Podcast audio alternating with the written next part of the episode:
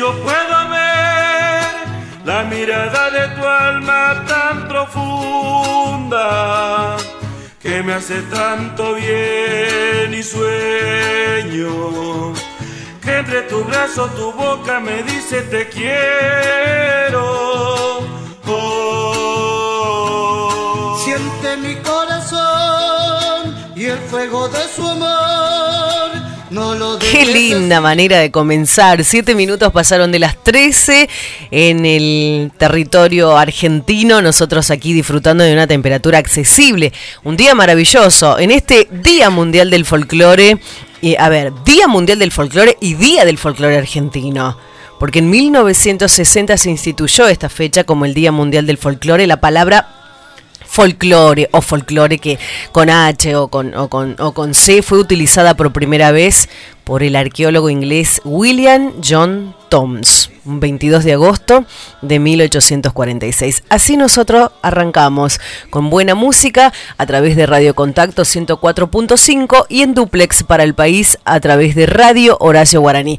Mi compañero Gonzalo Zoraire me acompaña en la conducción y producción también de todo lo que es costumbres y tradiciones. Una apuesta técnica en el aire por Franco Quinteros. Traigo esta zambita. ¿Cómo le va? ¿Cómo le va, Gonza? Buen día, buen día, buen día. Bueno, ¿Cómo buen le día, va? ¿Cómo le va? Yo Muy todavía no almorcé. días, Muy buenas tardes, muy buenas días a todo, tardes. a todo el país que nos está escuchando a través de radiohoracioguaraní.com.ar y por la contacto 104.5 a toda la gente que quiero saludar, a Ciudadela que dice hoy te vamos a escuchar, a la gente de ahí del barrio, este y bueno, y acordarme de la gente por la cual estoy acá, ¿no? Sí. Agradecerle a Alejandro Villafañe, nuestro querido amigo que, que bueno, ¿Dónde estará, no? ¿Dónde Mm. estará por ahí escuchándonos desde algún rincón? Este, bueno, a Adolfo Nicolau, a Panchito Pérez, a Hugo Madrid Palacio, a todos los difusores, a Gobeto, eh, a Mercedes Ruarte, eh, tenemos tantos, Tantos, amigos, tantos amigos del folclore, a que usted, Laurita, por A, a- hacerme a un colega volver. César Trejo también que tiene su programa en, en Radio Universidad. Eh, El doctor es abogado, así que desde acá le mandamos un beso. Este, bueno, muchísima gente que hoy estamos viviendo este día tan especial en pandemia, único en la historia, será. Ojalá que sea el único día del na- internacional del folclore en pandemia, que se termine pronto todo esto. Y, y bueno, vamos a tener un programón que le digo ya a quiénes van a estar. Bueno, en instante vamos a estar hablando con Marcelo Isamendi. ¿Cuál es la cartelera músico. para hoy? Eh, Lucía Mercado, que no va a hablar del Gran Día escritora. Internacional del Folclore. Leandro Cerruti, usted ha sido agente de prensa. Leandro es el presidente de la Asociación de Agentes de Prensa de Argentina, desde Mirá, Buenos Aires. claro. Nos va a estar contando. Adrián Sosa, nuestro querido Adrián Sosa, que Gran también. artista tucumano. Y una notaza con ella, con Yamila Cafrune, que va a hablar de todo, va a hablar de su papá, de su nuevo proyecto que está, que está incursionando. Ella tiene mucho que ver con el folclore en las escuelas, así que Tiene. también lo vamos a preguntar. Y este Gonzalo Barragán, un folclorista de sus pagos. Bien, bien, bien, muy lindo, muy lindo todo lo que vamos a vivir, ¿no? Bueno, así estamos nosotros arrancando esto que es... Y eh, regalamos vinos. ¿Vinos? Sí. Qué rico, a mí de me la bodega encanta. Chicos sí vamos a regalar Los mejores vinos. Sí, sí, sí, sí, sí. Regalemos por el Día del Folclore, vamos a regalar CDs, vamos a regalar de Después todo. vamos a hablar exclusivamente con el dueño de esta bodega, porque también tiene su historia, ¿no? Cuando nace, es una familia emprendedora de Tiene los más de 100 valles. Más de 100 años, hay que probar esos vinos. Bueno, Franco Quinteros en la puesta técnica en el aire, Laura Trejo, Gonzalo Zoraire, un gran equipo a través de Radio Contacto bajo la dirección del señor Abel Robra. El saludo para todo el país. Gracias por abrirnos las puertas en sus casas, las ventanas. Yo digo, bueno, compartiendo con cada uno de ustedes esto que es costumbres y tradiciones, este programa que va todos los sábados. Nosotros arrancamos en realidad a las 12 acá en Tucumán, a las 13 nos toman en, el, en Radio Horacio Guaraní para el, país, para el país, pero por la pandemia, para cuidarnos un poquito más, nosotros hemos decidido con el equipo arrancar a las 13. Después cuando todo vuelva a la normalidad, porque todo va a volver a la normalidad, eh, es la esperanza que tenemos todos los argentinos. Vamos a, a estar con nuestro programa habitual desde las 12 para difundir y para acompañar a todos los artistas tucumanos, a todos los artistas este, que merecen ese respeto de ser difundido. Las tardes, las siestas son diferentes los sábados, porque estás en Radio Contacto, estás en el aire de www.radiohoracioguaraní.com.ar. Nos vamos a mantener nuestra primera entrevista en el aire. Estamos en comunicación. Hoy en el Día del Folclore quería invitar a un amigazo. Él es, él es de Jujuy, vive acá en Tucumán hace muchísimos años, ha compuesto canciones eh, con innumerables folcloristas, ha festejado su cumpleaños eh, con el polloyazo el lunes pasado, con un montón de gente. Lo ha hecho de manera virtual, porque vamos a ver los cumpleaños que se organiza. Eh, bueno, bienvenido al aire de Costumbres y Tradiciones, Marcelo Isasmendi, querido Polloyo. Muchas gracias, muchas gracias Gonzalo por invitarme.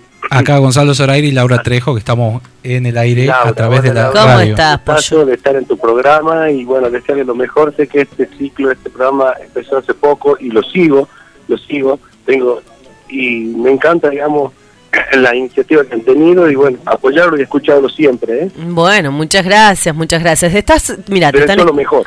Gracias, te están escuchando en todo Tucumán, te están escuchando en el país. Este, háblame un poquito de tu trayectoria, contale, contale a cada provincia que llegamos a través de la radio de Horacio y a través de Contacto, cómo arranca tu carrera artística. Y yo en realidad arranco de San Pedro de Jujuy cuando tenía solo 15, 16 años, formando un grupo, un grupo haciendo con lo que se llamaba la banda de Cardenal, justo a Néstor González y a Oscar, que ahora eh, tiene la cantada. Somos de San Pedro, de San Pedro Jujuy, yo soy de ahí también, y bueno, hicimos ese, ese grupito que tuvimos dos años con él, y después me pasé otro grupo junto al Gordo Barrojo, porque ahorita ya también de, de Jujuy, eh, americano, y ya de chico estuvimos por Cosquín, por Jesús, por Jesús María, eh, Cafayate, ¿no? todos los festivales acá del norte, en el Tilcareño. Y bueno, con una experiencia de todos los 19 años me vine a Tucumán y acá empecé a tocar, me, relacioné mucho con Carlos Carrizo, éramos compañeros en la escuela de música en el instituto y conocí a la gente de, los cuatro de Tucumán, toqué un tiempo con ellos, después ya con Laureano Ceja, con Lucas Córdoba, con Aurelia Villafani, con numerosa gente de aquí, digamos, y, y y después empezó la parte de mi composición y bueno, composiciones que estoy llevando a cabo hace ya un poco más de 10 años y bueno, la están grabando distintos artistas del país.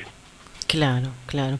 Bueno, escucharte, yo, yo creo que tenés tu corazón partido en dos, Jujuy, Tucumán, hiciste tu, tu vida acá en la provincia prácticamente. Sí, sí, sí, yo, eh, es mi provincia, Jujuy, le quiero, tengo mi viejo allá, un saludo para todos los jujeños y para todos los que están escuchando, y para Tucumán también, bueno, que me abrazó tremendamente, tengo mi mujer, mi hijo, mis hijos acá, yo estoy raíces aquí, y adoro esta provincia, más tengo un conjunto ahora que se llama Los Taitas de Tucumán, y le pusimos así para mostrar cosas de Tucumán, y bueno, de todo el norte, y le mando un saludo a los muchachos, a Oscar, a Lori y a Jorge, y un saludo para, para mi esposa que está cumpliendo años hoy en el Día del Folclore para Nati, que un montón.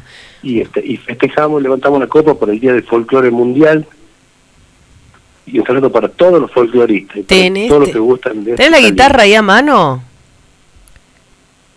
Eh, no, mira, te sorprendía porque así somos, como para que le cantes en vivo. El feliz cumple a Nati. Sí, sí. A la cumpleañera. este, lo que pasa es que me dijo que iba a ir este, en, una, una canción de ahí de audio. bueno, sí. lo, vamos a, lo, vamos a, hacer este, eh, algo a capela que le has compuesto.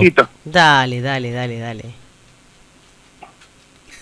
pues yo, yo, bueno, que él organiza la... ¿Cómo, cómo pasaste el cumpleaños? Vení, Jacinto, Jacinto, vení un ratito, ah. que hacemos el cumpleaños. A la mamá... Bueno, estamos con... Marcelo Isasmendi, que alias Poyoyo, más conocido acá en toda la región, muy querido él, este, familia de y músicos. el cumpleaños, sí, sí, muchos músicos. Mi hermano tocó en, ahora está tocando con la cantada, pero tocó, con el Mono Villafañe, tocó con una yunta acá muchos años también hizo algunas composiciones.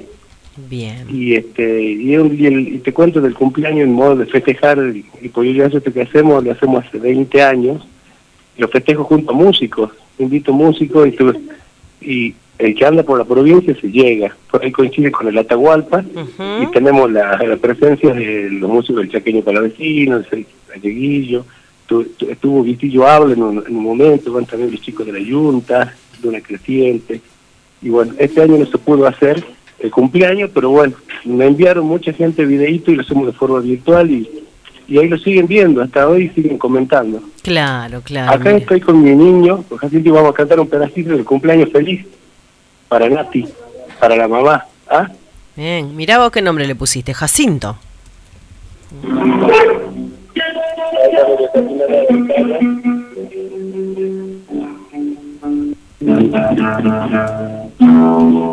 Te sorprendiste, ¿no?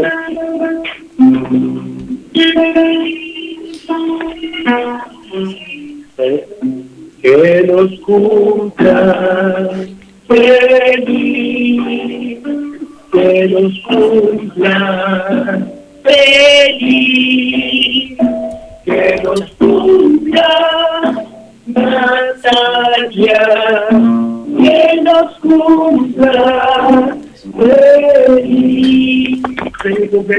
Bravo, bravo, Muy bravo. bien. Bueno, torta, qué rico, qué rico. Bueno,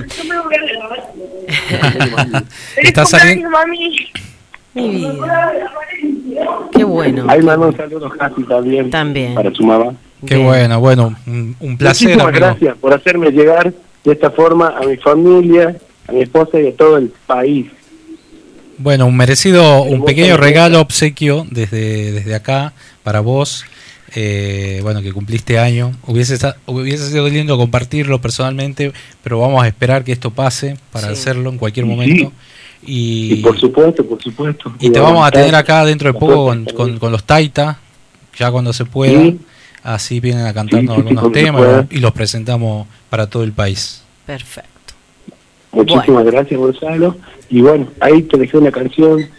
Si las, si las vas a poner, me encantaría. Bueno, Bueno, dale. Escuchamos. Te, va- te vamos a escuchar la canción ahora y bueno, y estamos en contacto. Gracias, Pollo. Como mi canción de mi autoría, Te quiero aquí.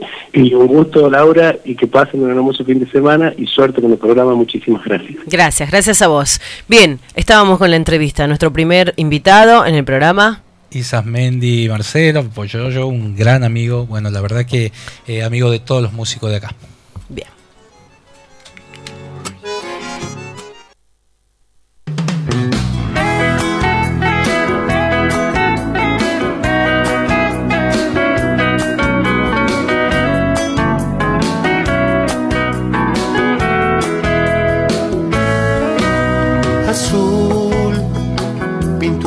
Amanecer cuando llegaste tú a iluminar mis días. Aquellos eran fríos, pálidos y gris por una despedida, acariciando mi alma. Así llegaste tú. La miel que descubrí en tu boca, dulce melodía, reflejo en canciones. También la luna llena acompañó el latir de nuestros corazones, acariciando mi alma. Así llegaste tú. Bésame y que el placer se adueñe de nosotros. Tómame, entrégame un poquito de tu amor.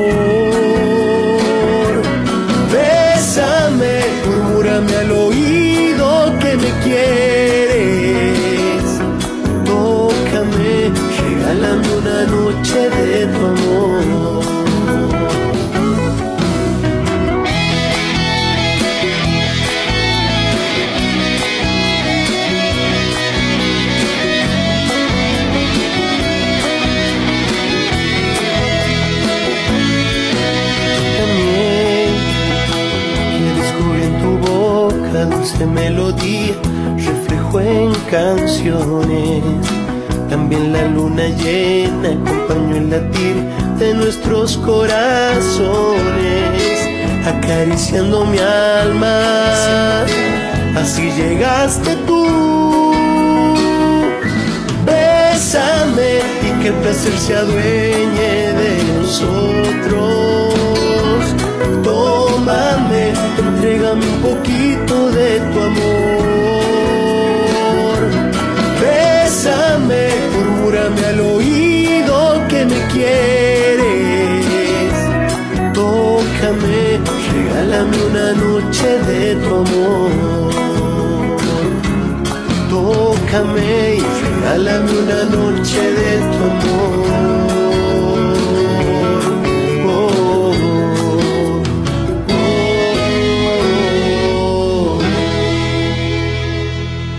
Ahí pasaba Pollo Sasmendi, este, bueno, que estuvimos charlando un ratito con él. Y bueno, y tenemos al aire, bienvenida, que nos va a hablar sobre el folclore tucumano. Ella es escritora, nació en Santa Lucía, departamento Monteros, provincia de Tucumán. Bienvenida a Costumbre y Tradiciones, querida Lucía Mercado.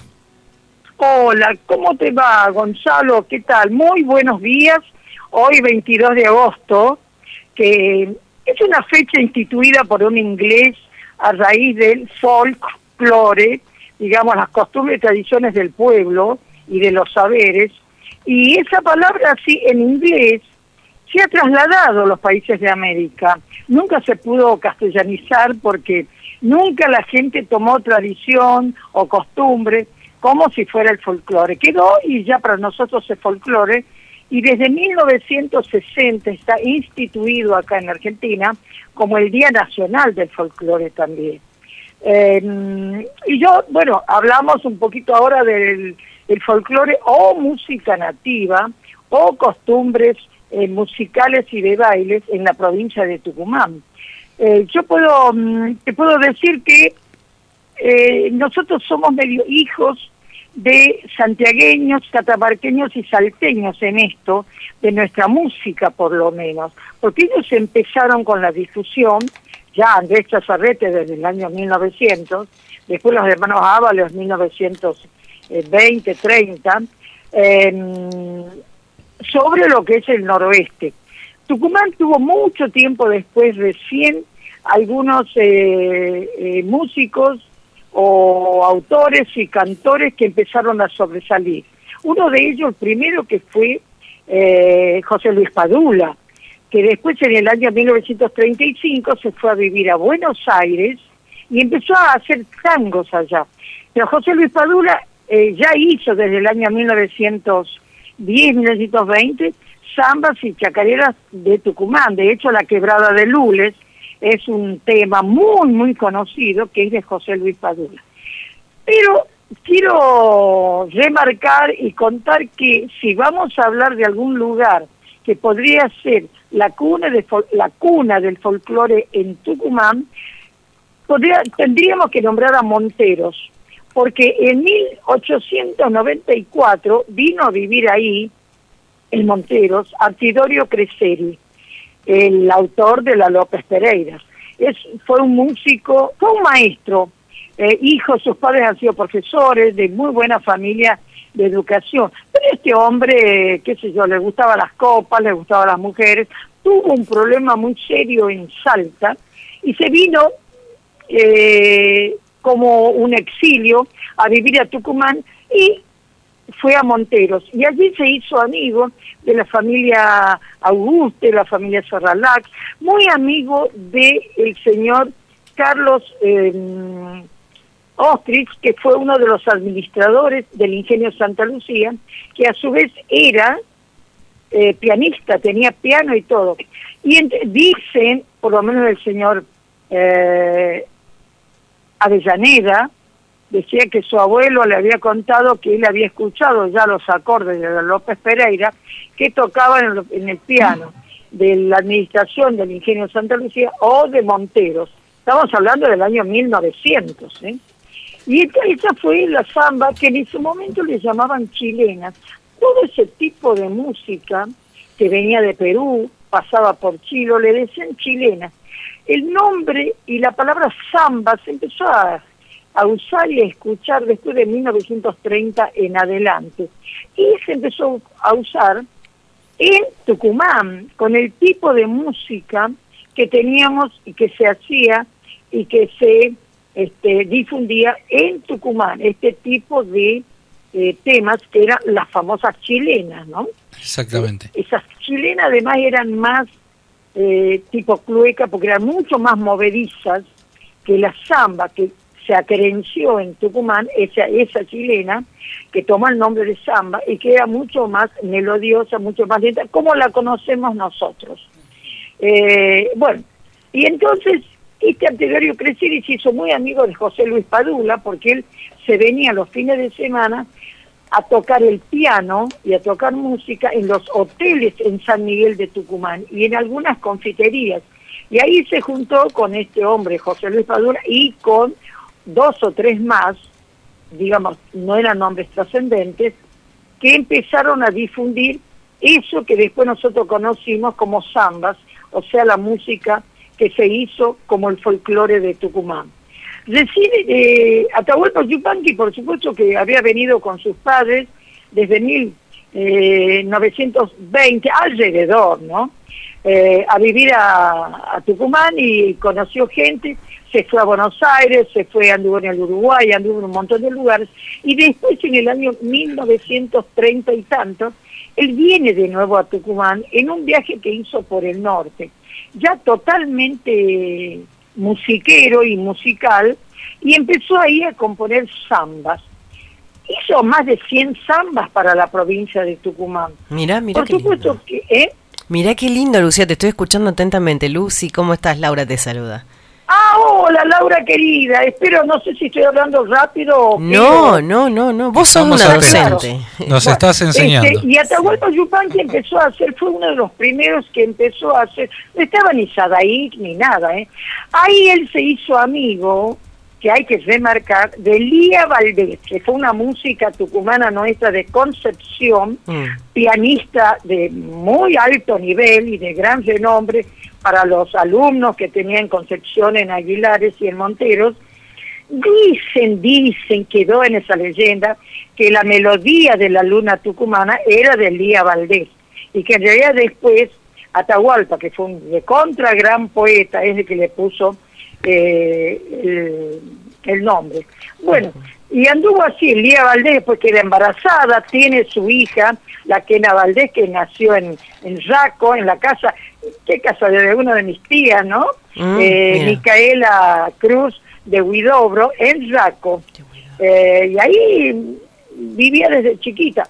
Atahualpa nunca se casó, porque en ese año que esta mujer queda embarazada y que después nació esa niña, estamos hablando de 1945, 1944, él conoce a la señora eh, Pepín, que es la señora esta eh, canadiense que se había venido a radicar acá en Tucumán, también una eximia y gran concertista de piano. O sea que este hombre no, no ponía el ojo así en cualquiera, ¿eh?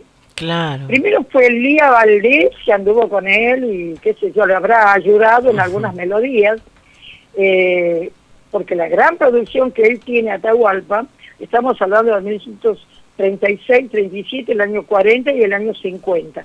Y después ya empezó con esta señora.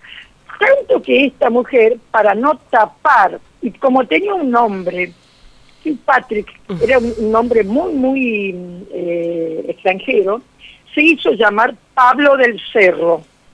O sea que todos los temas de Atahualpa Yupanqui, que son en colaboración con Pablo del Cerro, fue esta mujer canadiense, gran este, eh, pianista, que vivía en Tucumán. Bueno, se casaron ahí, ¿eh? Mm. Se casaron y bueno, el día Valdés, pobre, quedó en el olvido y ahí empezó eh, eh, Atahualpa a componer y composiciones muy, muy importantes.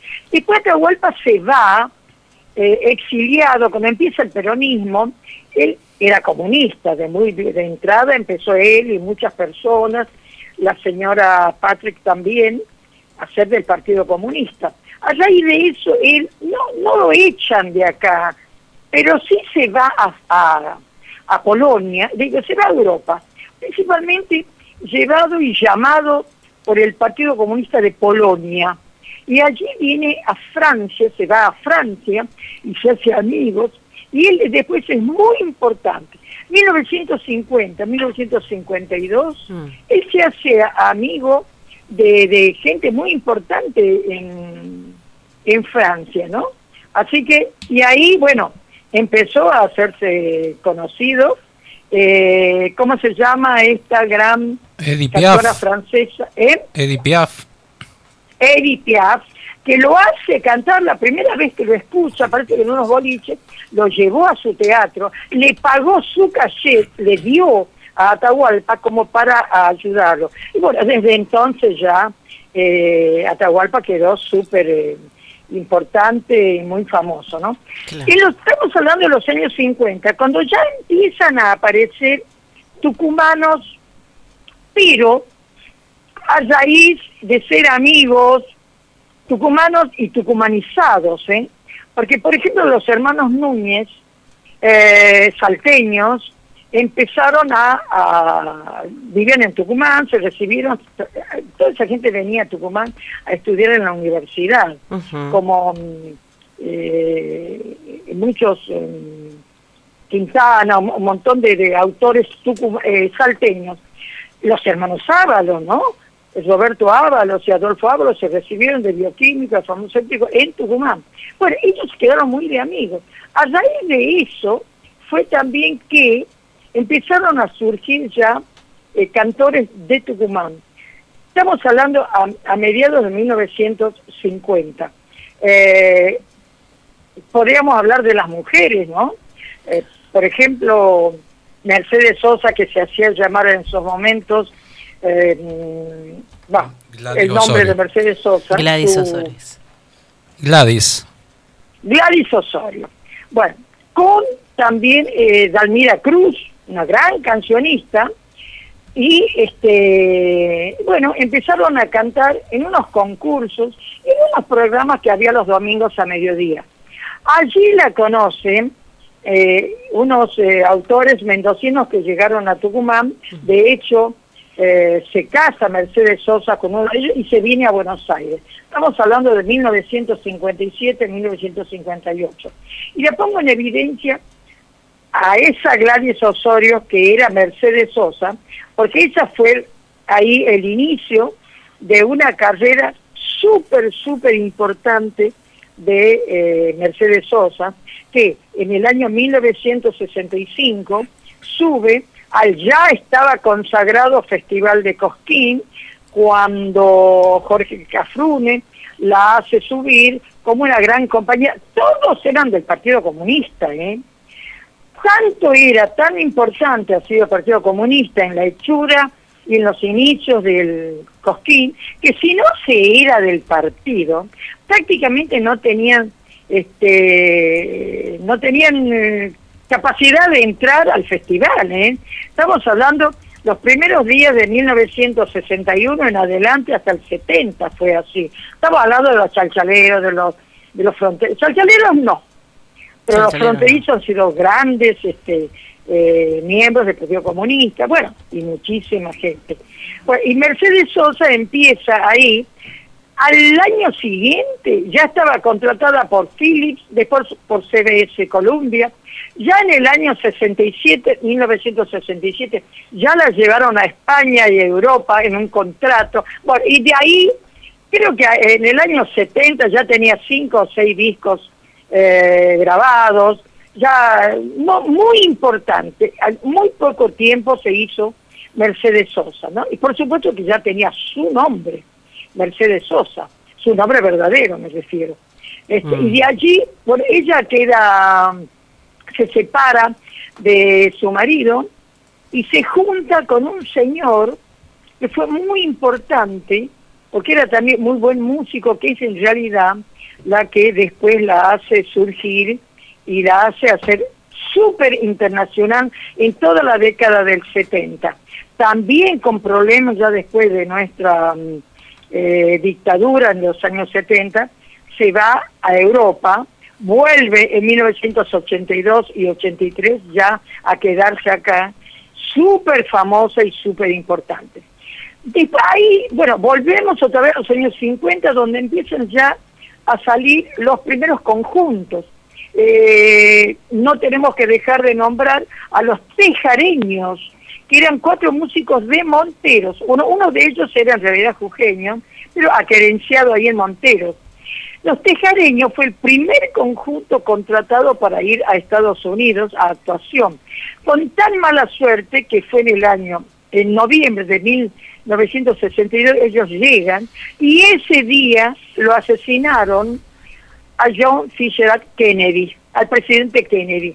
Lo asesinaron a la mañana ahí en, en Estados Unidos, en un lugar donde él andaba haciendo campaña política. Mm. A raíz de eso prohibieron totalmente la actuación y la salida de todos los extranjeros y los artistas en los lugares. Y los tejareños contaron después, el señor Gutiérrez me contó, que yo los supe conocer, que murió viejito hace 10 años o 15, que pudieron hacer en el hotel donde ellos fueron a parar. Y nunca más, yo creo que a los cinco días los volvieron a poner en un avión y se volvieron a la Argentina porque allá quedó muy, muy grave la situación a raíz de eso.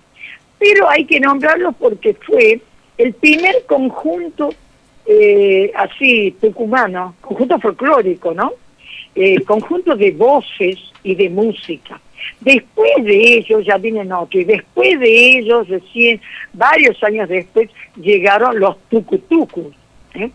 eh también, que hicieron una carrera totalmente de, de, alto de alta alcurnia, muy internacional. Hay calles en, en, Lima, Perú, hay una calle que se llama Tucutrucu, mm. de estos folcloristas, que se hacían total y plenamente grandes actuaciones, bueno, en España, en Francia y en países de América, ¿no? Eh, fueron épocas muy importantes. Yo nombro a Atahualpa, aunque haya nacido Atahualpa, cerca de Pergamino, en la provincia de Buenos Aires, pero prácticamente él se ha tucumanizado.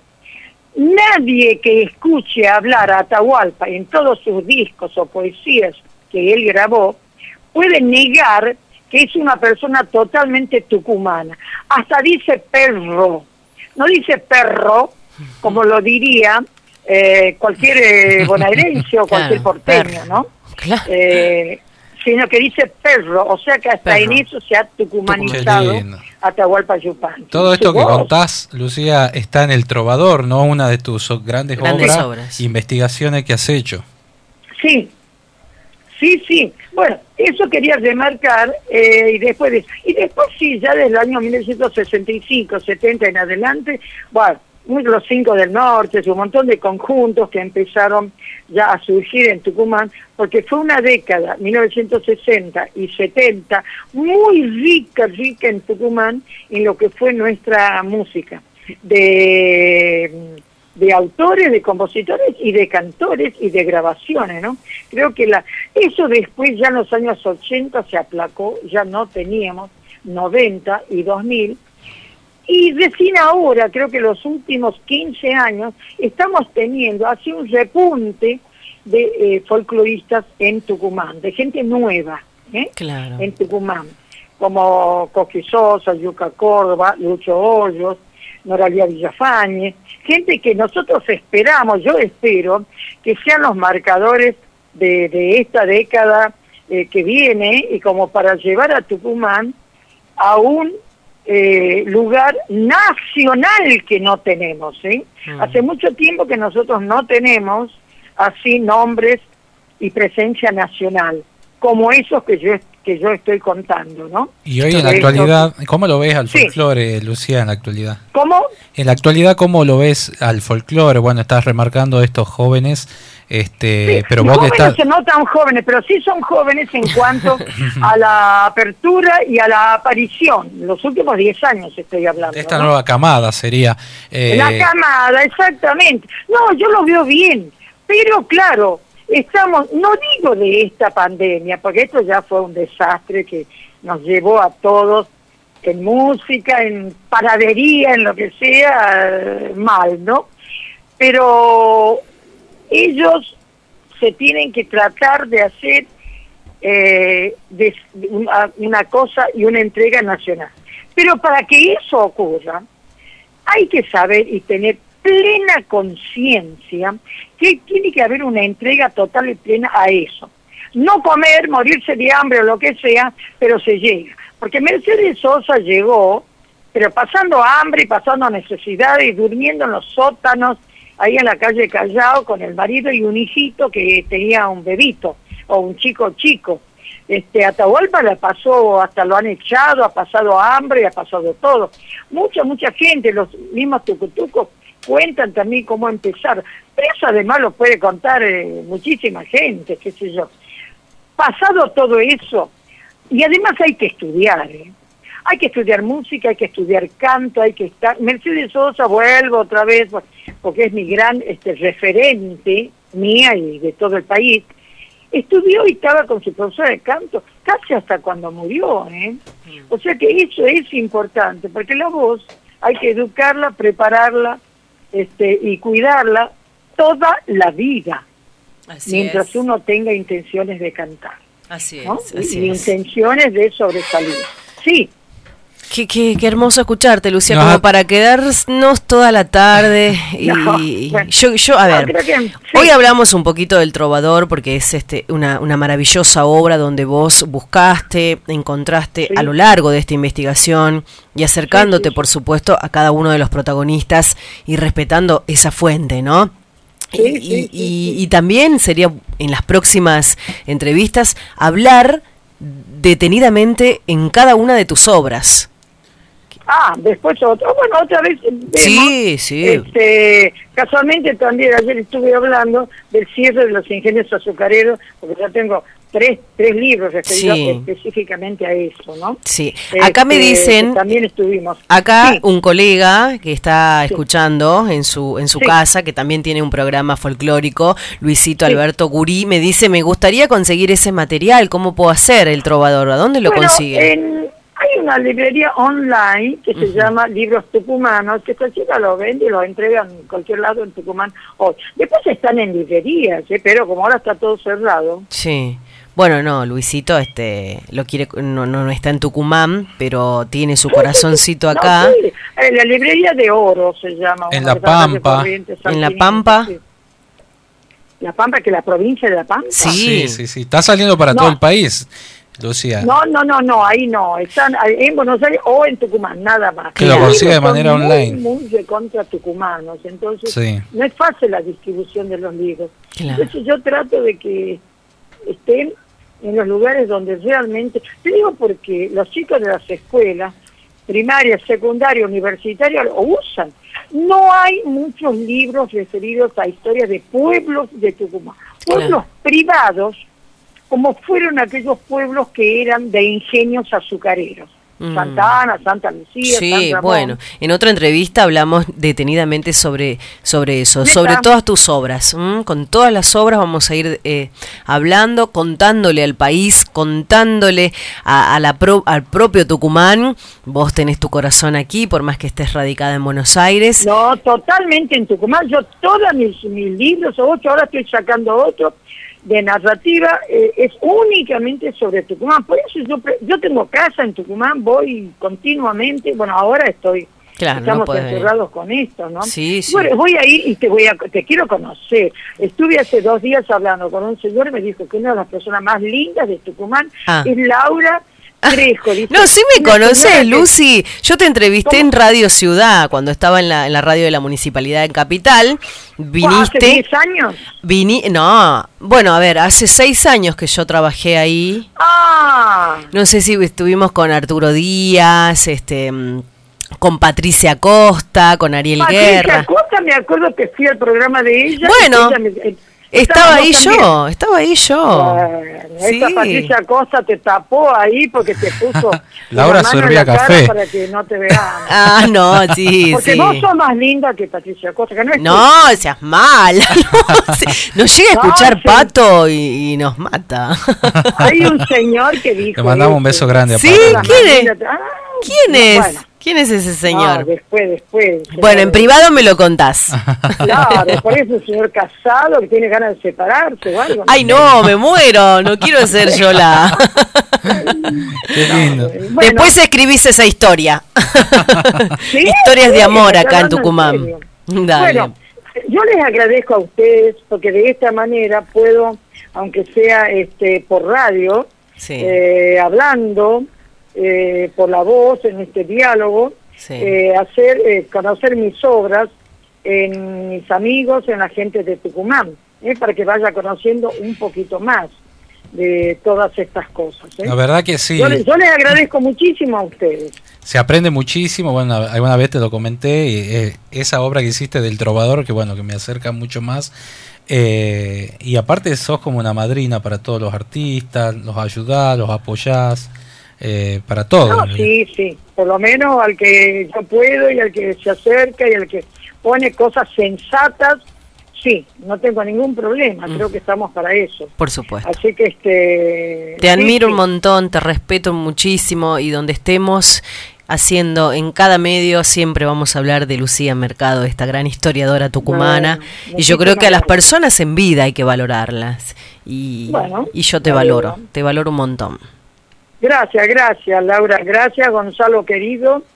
Así que, este, bueno, a Gonzalo lo voy a tomar como un hijo ya. Con me, ha, me ha alojado en su casa.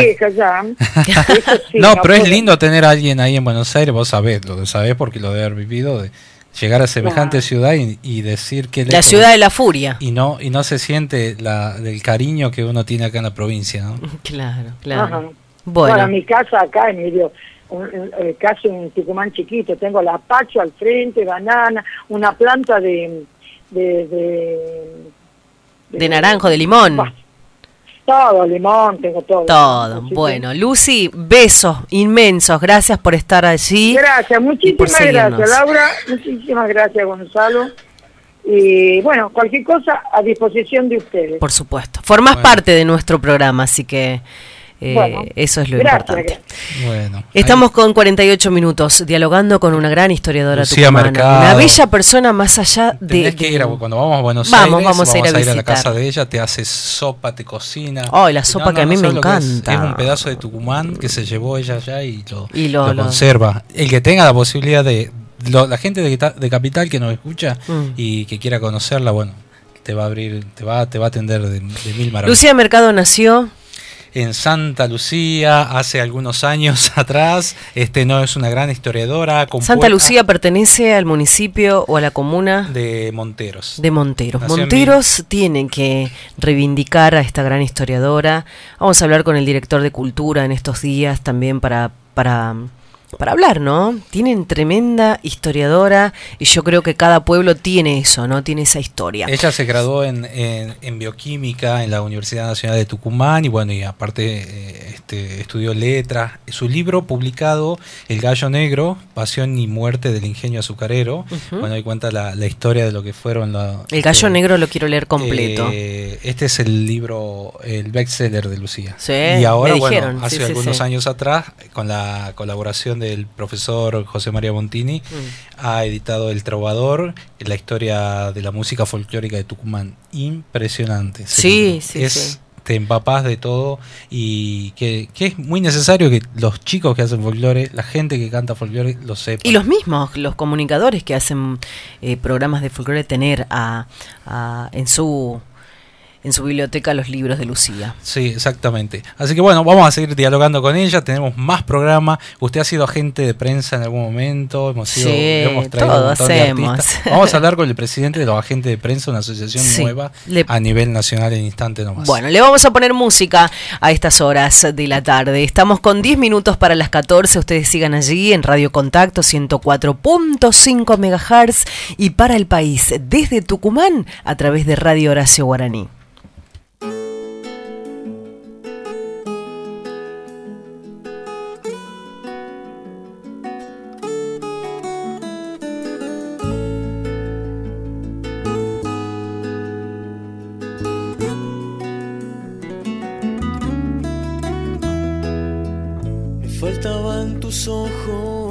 Para armar mi destino, tus manos transparentes y un resplandor querido. Ah.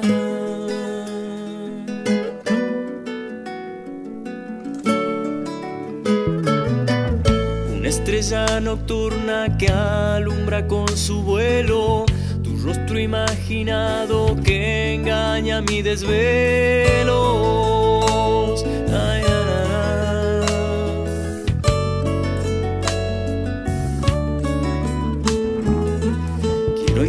Niña y arrullarte en mis sueños, amor ilusionado que anda buscando dueño. Sos rara melodía en tu bosque desierto, sos en mi copla vida y acordes de un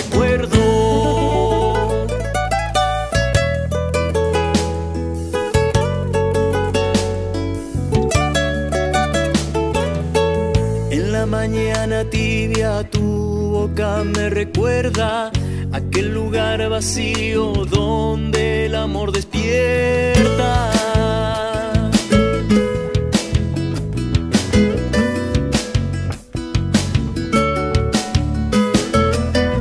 Hay un sitio perdido lejos de los misterios, se esconde despacito cuando sueño despierto.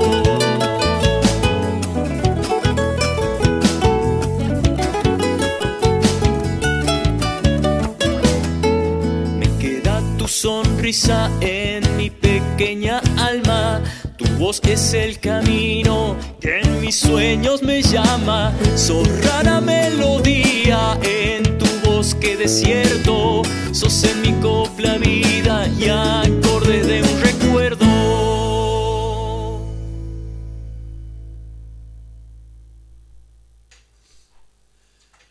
Primer Festival Internacional Radio Guaraní. 28, 29 y 30 de agosto. Desde las 20 hasta la medianoche. Festejamos Pachamama y Mes del Folclore por la radio donde el grito se hace canto. 540 minutos de música, imágenes y sonidos gratis. 100 artistas de nuestra patria grande nos representan y cantan en Radio Guaraní. Seis horas con las voces de América Profunda, gratis. Ingreso al streaming más potente del país, gratis. Radio Guaraní. Tres noches festivaleras para disfrutar gratis en familia. Todos el latir de la madre tierra en una radio online gratis. Costumbres y tradiciones. Sábados de 13 a 15 horas por Radio Horacio Guaraní, con la conducción de Laura Trejo y Gonzalo Zoraire, desde el Jardín de la Patria para el País por www.radiohoracioguaraní.com.ar.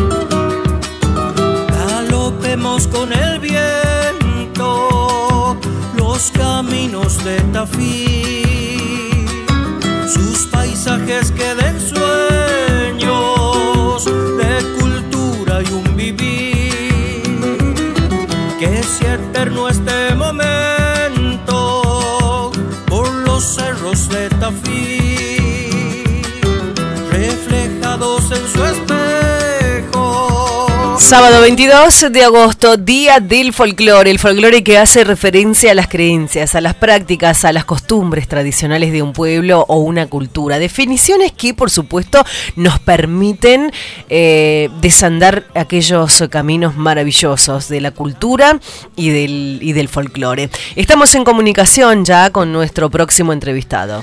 Bueno, eh, usted alguna vez fue agente de prensa, este, en la actualidad, eh, que es una eh, actividad tan golpeada por toda esta pandemia. Y bueno, a raíz de esto se ha, se ha organizado, se viene organizando ya hace algunos años, eh, la Asociación de Agentes de Prensa de Argentina. Y vamos a hablar con el presidente nada menos desde Buenos Aires, Leandro Ceruti. ¿Cómo te va? Gonzalo Zoraire, Laura Trejo, te saludan. Bienvenido. Bienvenido, Leandro. Un gusto escucharlo. Hola Laura, hola Gonzalo, buenas tardes. Bueno, gracias por el espacio. ¿Cómo Bueno, te están? tuteo porque me parece que somos casi de la misma edad. Un gusto escucharlo. Sí, claro. ¿Cómo Bueno, anda? ¿Todo bien? todo bien, todo bien. Como decía mi, mi compañero, ¿no? Una, mm, una, no sé si decirle profesión, este, Sí, un oficio. un oficio, un oficio muy golpeado de los agentes de prensa. ¿Cómo los ha, eh, eh, cómo ha, recibido esto la- con, esta pandemia que estamos atravesando los argentinos? Bueno, la verdad que sí, este, es una de las tantas profesiones u oficios o ambas que, dentro de la industria del entretenimiento, del arte y la cultura, este, también sufrió duros golpes por, por la situación de la, de la pandemia, ¿no? Este, la verdad es que a nosotros de alguna manera nos sirvió para terminar de poner la asociación en pie, también hay que decirlo, porque producto un poco de esta situación que, que directamente el trabajo de, la mayoría de los colegas en todo el país, eh, retomamos un poco esta, esta idea de, conformar la asociación. O sea, la asociación había tenido un, un, origen y una iniciativa, un primer impulso hace algunos años atrás, eh, pero después realmente fue, supongo que por diversos motivos, ¿no? De todos y ocupaciones y demás, un proyecto que quedó como en stand-by durante un sí, par de años. Sí, sí, sí, sí. Y un poco por este contexto en el que, bueno, realmente nos afectó a, a todos y todas quienes hacemos este trabajo, eh, comenzaron de nuevo las reuniones en forma virtual, como vienen siendo hasta ahora, uh -huh. eh, comenzaron a discutirse colectivamente distintas alternativas, posibilidades, eh, opciones, digamos, para tratar de paliar esta situación y cómo también cuál es el lugar que tiene esta profesión en ese mercado del entretenimiento, del arte y la cultura, eh, que un poco, bueno, como te decía, a raíz de esta pandemia nos, pusimos a, a discutir al respecto. Este, bueno, de ese proceso hubo un momento, una necesidad de, de, hacer una suerte de llamado de elecciones para conformar una comisión directiva este, y tratar de, de organizarnos mejor y de hacer esto siguiendo todos los pasos formales que hay que hacer, que es presentarse ante la IGJ, que es la, este, la dependencia de justicia para poder tener la personería y demás. Así que bueno, en ese en ese proceso estuvimos durante estos últimos cinco meses sí. y, y, bueno, y aquí estamos. Hemos avanzado muchísimo, pero el contexto sigue siendo un contexto complejo para la mayoría de, quienes trabajamos de esto. Algunos y algunas con, con, con alguna situación este, con más suerte que otras, digamos, porque quizá trabajamos para compañías discográficas, tenemos algún tipo de cliente más corporativo, o artistas que ya están este, haciendo conciertos vía streaming o tienen otra estructura. Pero hay muchos colegas que, que, bueno, que realmente aún hoy, después de casi seis meses de esta situación, la, siguen pasando bastante complicada y la idea de esto es poder, poder brindarles un marco de contención y, e, e ir implementando acciones que, que sirvan no solo para poner en valor la profesión, sino también para ayudar a los a los compañeros y compañeras que peor la están pasando. Leandro, eh, la asociación está eh, ofreciendo eh, charlas este, a modo de, este, de colaboración, ¿no? Para, y de capacitaciones para, para, para los distintos agentes de prensa del país. Sí, exactamente. Fue una de las cosas que decidimos poner en práctica inmediatamente. Primero porque este, a nivel institucional, digamos, se nos ocurrió que era una buena manera de, de generar también un ingreso económico que el, que el, colectivo necesita para poder encarar cuestiones formales, como la, la personería jurídica, como en, en algún momento tener una, una, propia página web y cuestiones así propias del, del funcionamiento. Por Nos parecía también que la situación no, en el momento en que esto empezó a ponerse en práctica, no ameritaba cobrarle una cuota a sus asociados, este, como, como era con la mayoría de las, como funciona la mayoría de las asociaciones. Mm. Este, nos pareció que un buen mecanismo podría ser este, digo, pensar en estas capacitaciones que son o charlas o talleres, que le puedan ofrecer más herramientas a, a nuestros colegas, este, y que eso digo, tenga un valor simbólico, que es una suerte de bono contribución, sí. y de alguna manera aceitar ese mecanismo. La verdad es que vienen funcionando muy bien porque aparte la asociación este bueno nuclea a tenemos un padrón de unas 300 y pico de personas que reciben nuestras notificaciones, que están al tanto de lo que hacemos, no participan todas activamente, pero sí más de un tercio de esa cantidad y, y hay colegas de, de todo el país y de, de, diferentes momentos de la profesión también. Hay gente que tiene muchos años de experiencia y hay gente que hace poco que, que está, que está, arrancando con esto. Claro. Entonces también nos parece que la cuestión de la capacitación es clave porque tiene que ver con esto de, poner en valor este oficio y de poder este, trasladar conocimiento a quienes también están comenzando a hacer esto, escuchar la experiencia de otra gente o inclusive de otros actores que puedan estar relacionados con el,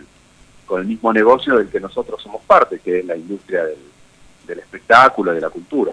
Dentro del ecosistema este de, de, artistas, ¿no? Eh, ¿Crees que estuvo un poco desvalorizado la, la, profesión, o sea, de la gente de prensa, o ahora a través de esta pandemia se nos damos cuenta lo cual, lo cual importante es el agente de prensa?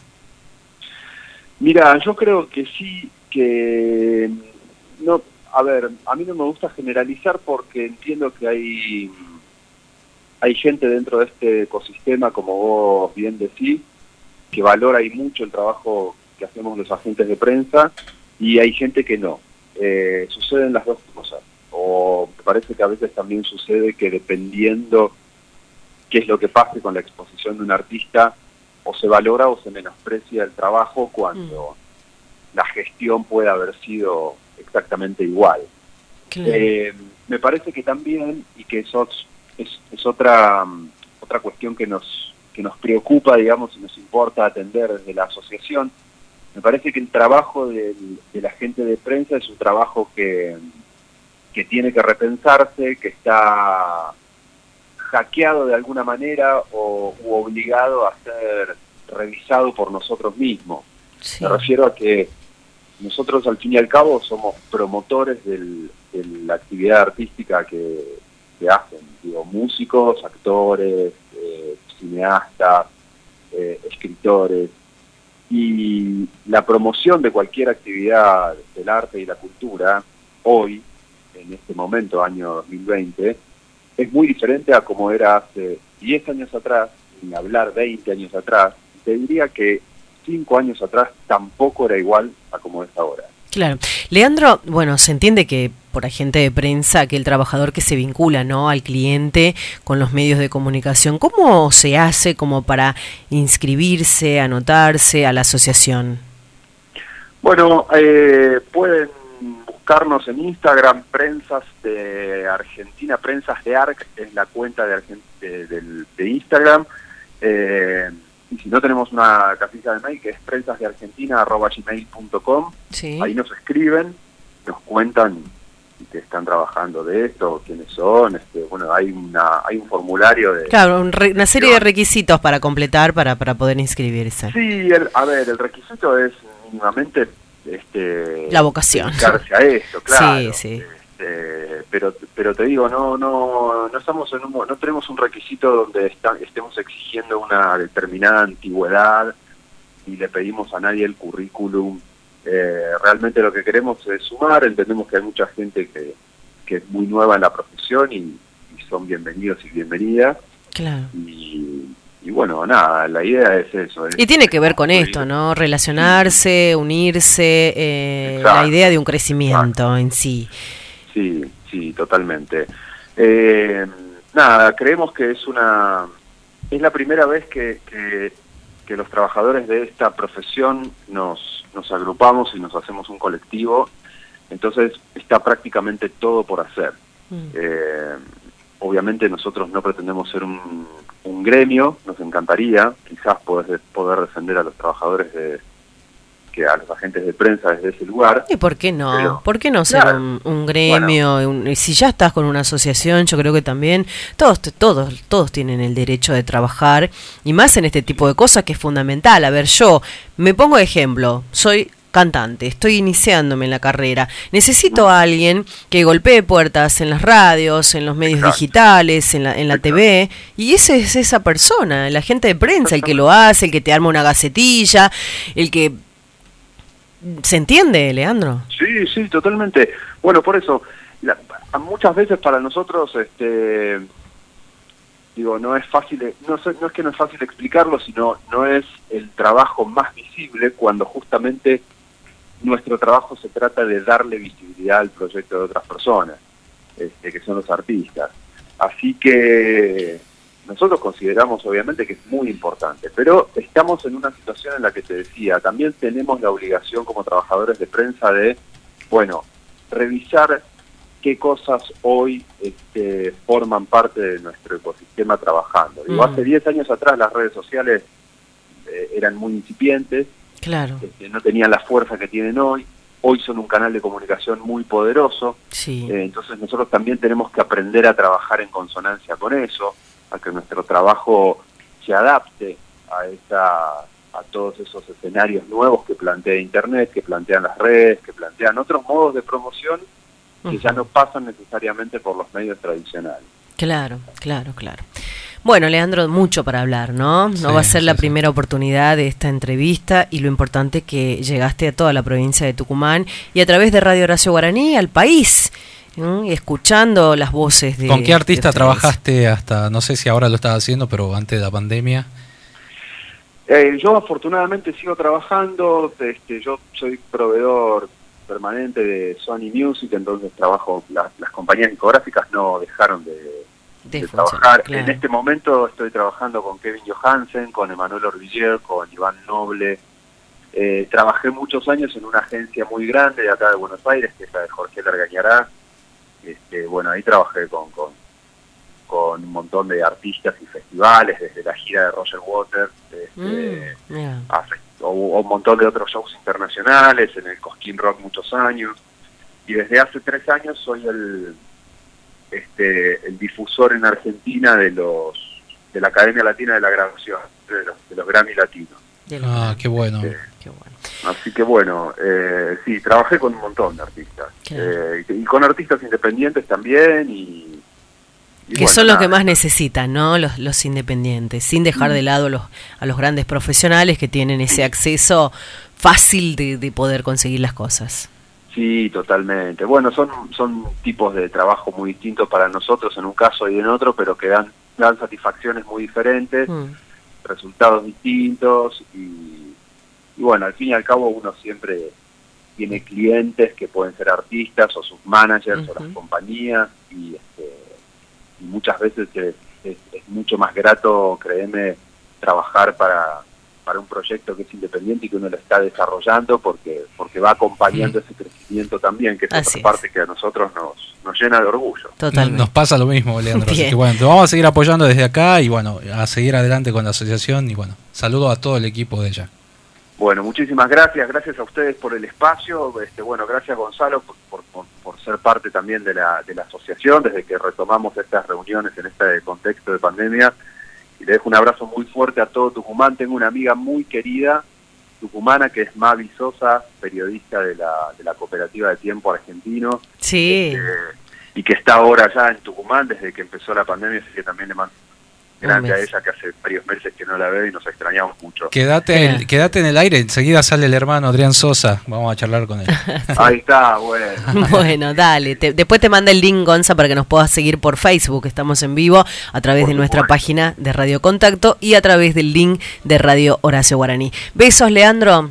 Un beso grande a todo Tucumán. Gracias por el espacio. Gracias, gracias a vos. saludo, La Asociación Argentina de Agentes de Prensa, del Arte, de la Cultura, una asociación civil en formación que nació en el año 2016, emitió también un comunicado de prensa manifestando su gran preocupación sobre la crisis económica que estamos viviendo los argentinos y que tengo total fe Es una actividad que vamos a salir muy- adelante. para mí, bueno, obviamente muy valorizada, Sí, pero en estos momentos muy ninguneada y olvidada. Así que bueno, ojalá que, que presten atención. Ninguneada por aquellos que no conocen el trabajo. No, no, que no, ¿no? conocen y que este, un agente de prensa puede ser un agente de prensa de, de- de un político en campaña, Por supuesto. de un artista, de, Sí. de- de- del teatro, del cine, de películas. Totalmente. Bueno, el bloqueo de shows por la pandemia está provocando una crisis en los agentes de prensa. Diez minutos pasaron de las 14. Un saludo inmenso para Huguito Olguiati. Huguito, un beso inmenso. Este gran, gran este, persona que nos está acompañando. Fernández Fernández, saludos. La gran artista tucumana Mariela Narchi también nos está acompañando. Ha compartido nuestra. mm, nuestra eh, transmisión, está haciendo un recital virtual por YouTube, somos autoras y compositoras de toda nuestra Argentina, solo dos de Tucumán, ayer comenzaron, representa ella al norte, claro, la tuvimos aquí, Mariela Narchi. Le mandamos un beso a ella y a su esposo Quique eh, Yance. Le ponemos música, seguimos en vivo a través de 104.5 Radio Contacto y a través de Radio Horacio Guaraní.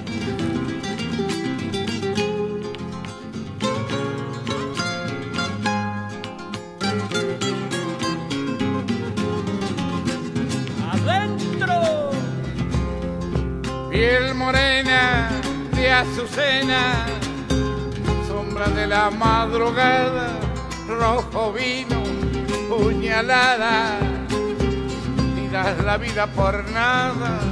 Rojo vino, puñalada, mi bien, das la vida por nada. Por las calles, baila y baila terror de tembladerales, gime el parche, la comparsa, clava en tu piel mil puñales, gime el parche, la comparsa, mi bien, clava en tu piel mil puñales, piel morena de azucena, quien te pudiera olvidar, lo voy llevando la pena que deja la noche de tu carnaval. Yo voy llevando la pena deja la noche de tu carnaval. Nunca te olvidé porque fui feliz. 13, 13 minutos pasaron de las 14. Estamos en vivo desde el Jardín de la República, desde Tucumán, a través de Radio Horacio Guaraní, a través de 104.5. Y ya tenemos a nuestra entrevistada de lujo, nada más y nada menos que esta gran cantante, artista que tenemos todos los argentinos y un orgullo, por supuesto, recibirla a ella, Yamila Cafrune. Fuerte los aplausos para Yamila Cafrune. ¿Cómo le va, Yamila? Laura Trejo, Gonzalo Zoraile lo, lo- la saludan. ¿Cómo están los dos? ¿Cómo estás Laurita? ¿Cómo estás Gonzalo? ¿Todo bien? Todo bien al escucharte, por supuesto, a esta gran aseadora de un camino artístico propio. Eh, ¿Qué contarle a los oyentes de, de la vida y obra de Yamila Cafrune que no lo puedan saber? nada. Bueno, que no puedan saber nada, porque Claro. mi vida es una vida común como la de cualquier ser humano no- corriente, que la única diferencia que tenemos los cantores y las cantoras es que nuestro trabajo es subiendo a un escenario. Pero después abajo somos mamás, papás, este, hermanos, hermanas, tías, bueno, todo lo que tiene que ser una una persona de- del pueblo, así que bueno, muy pero muy feliz de, de- del trabajo que tengo, gracias a Dios. Y doy fe de eso, de ser del pueblo. Es una, una, una persona tan cálida, tan fresca. Una vez me decía la Sole hace muchos años, Yamila es el amor en persona. El amor en persona. Bueno. Tampoco tanto. con tampoco tantos años de trayectoria, con tantos años de trayectoria, este, se ha ganado eso, ¿no? Yo creo que el trabajo eh, hay que valorarlo en vida. Yo hace rato hablaba con, hablábamos con Lucía Mercado, una gran historiadora, y decíamos, a los artistas hay que valorarlo en vida. Hay que darle el reconocimiento que se merecen, porque, a ver, ponen todo su esfuerzo, su trabajo, noches de festivales, noches de baile.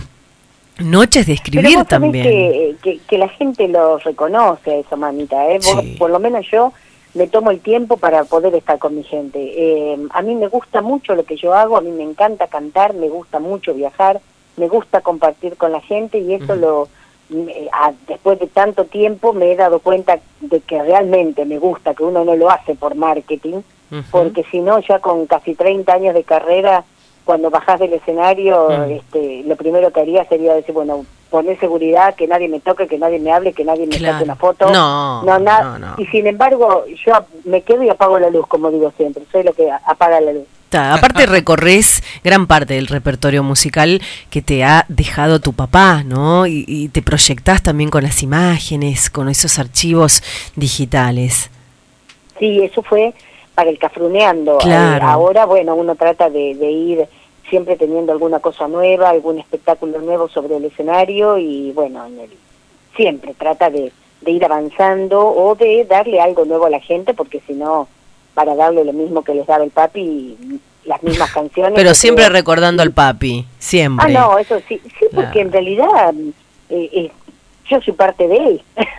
Entonces es como que subo a un escenario y hay gente que este lo conoce mucho más al papi que a mí, entonces me pide alguna canción de él y uno la hace, obviamente, y no hay ningún problema en eso. Pero te has Después yo ganado. tengo Sí, ¿Cómo? sí. Te has ganado el respeto y el reconocimiento por ser solamente Yamila, o sea, también tenés tu, tu... No, es así, es así, te lo digo porque... Es que uno, es que uno va caminando, nena, uno va caminando y por ahí también tenés el recuerdo, obviamente, de, de- de mi papá, lo voy a tener toda la vida. El papi fue quien fue y seguirá siendo quien es para, para el pueblo hasta el día que yo me muera y, y mucho más allá. Mm. Pero a lo que voy es que uno también va, eh, como le digo siempre a la gente, vos querés escuchar la mejor versión de esta samba, y bueno, escuchalo a Cafrune. No, no a mí haciéndola como la hija de él. Vos querés la mejor versión de Zambita para Don Rosendo, escuchalo a Cafrune. Eh, por eso te digo que él tenía su impronta y, y yo me fui haciendo también mi impronta, también haciendo un poco de las canciones de él, pero bueno, lo mío pasa también a lo mejor por otro lado, canciones que él no, no hubiera cantado, o qué sé yo, el- elijo yo también mis cosas, ¿no? Nunca, nunca te olvidé, es una canción que salió ayer de eh, junto a Antonio Tarragó Ross y autoría de él, ¿no? Interpretada, se publicó en todas las plataformas desde el día de ayer. Estás presentando esta, esta canción muy bonita, este Sí. chamamé precioso, con mucho sentido. No, pero esa, Antonio tiene un don, es uno de nuestros tantos, eh, no sé, iluminados, eh, porque la verdad que vos le decís a Antonio una palabra y ya te hace una canción, como a Teresa, mm, o a Mario Bofil, o qué sé yo, al Rally, o a Peteco, les das una canción, una palabra nomás y te hacen una canción y no Mm. cualquier canción.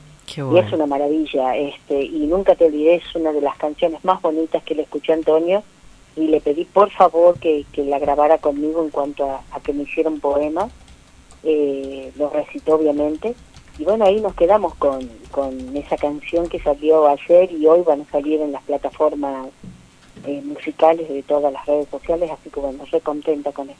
Me alegro, me alegro. Hoy en el Día del Folclore, Yami, bueno, la verdad que eh, he tenido la oportunidad de compartir contigo hace ya dos años, creo, que viniste la última vez a Tucumán, eh, en el Teatro Municipal, y siempre, siempre hablábamos, y bueno, me comentabas del, proyecto este, del Folclore va a la escuela, que tiene mucho que ver con, con sembrar en los más jóvenes.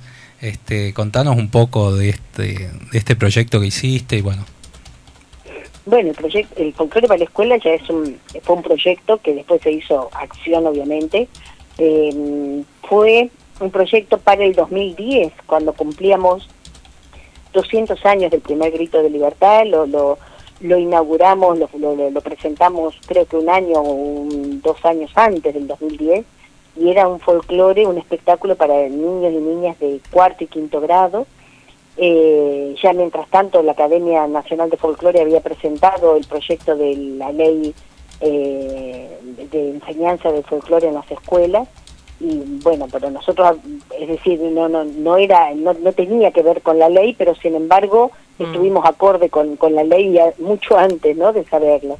Y bueno, es un espectáculo, para mí es maravilloso, se juntaban 700 pibes y pibas en un teatro o en un Zoom o en un eh, sala de usos múltiples, ¿no? no el Zoom de ahora, el con Z. Y bueno, un teatro, y bueno, y los chicos y las chicas estaban atentos, atentísimos a lo que uno hacía en el escenario. Y la verdad que fue una, una, una experiencia tan maravillosa que cuando la hicimos con los maestros, en un congreso de maestros que se celebró en Córdoba, dijimos, no lo podíamos creer que tuviera el mismo resultado con los Mm. niños y niñas que con los maestros y maestras. Era increíble, reaccionaban igual.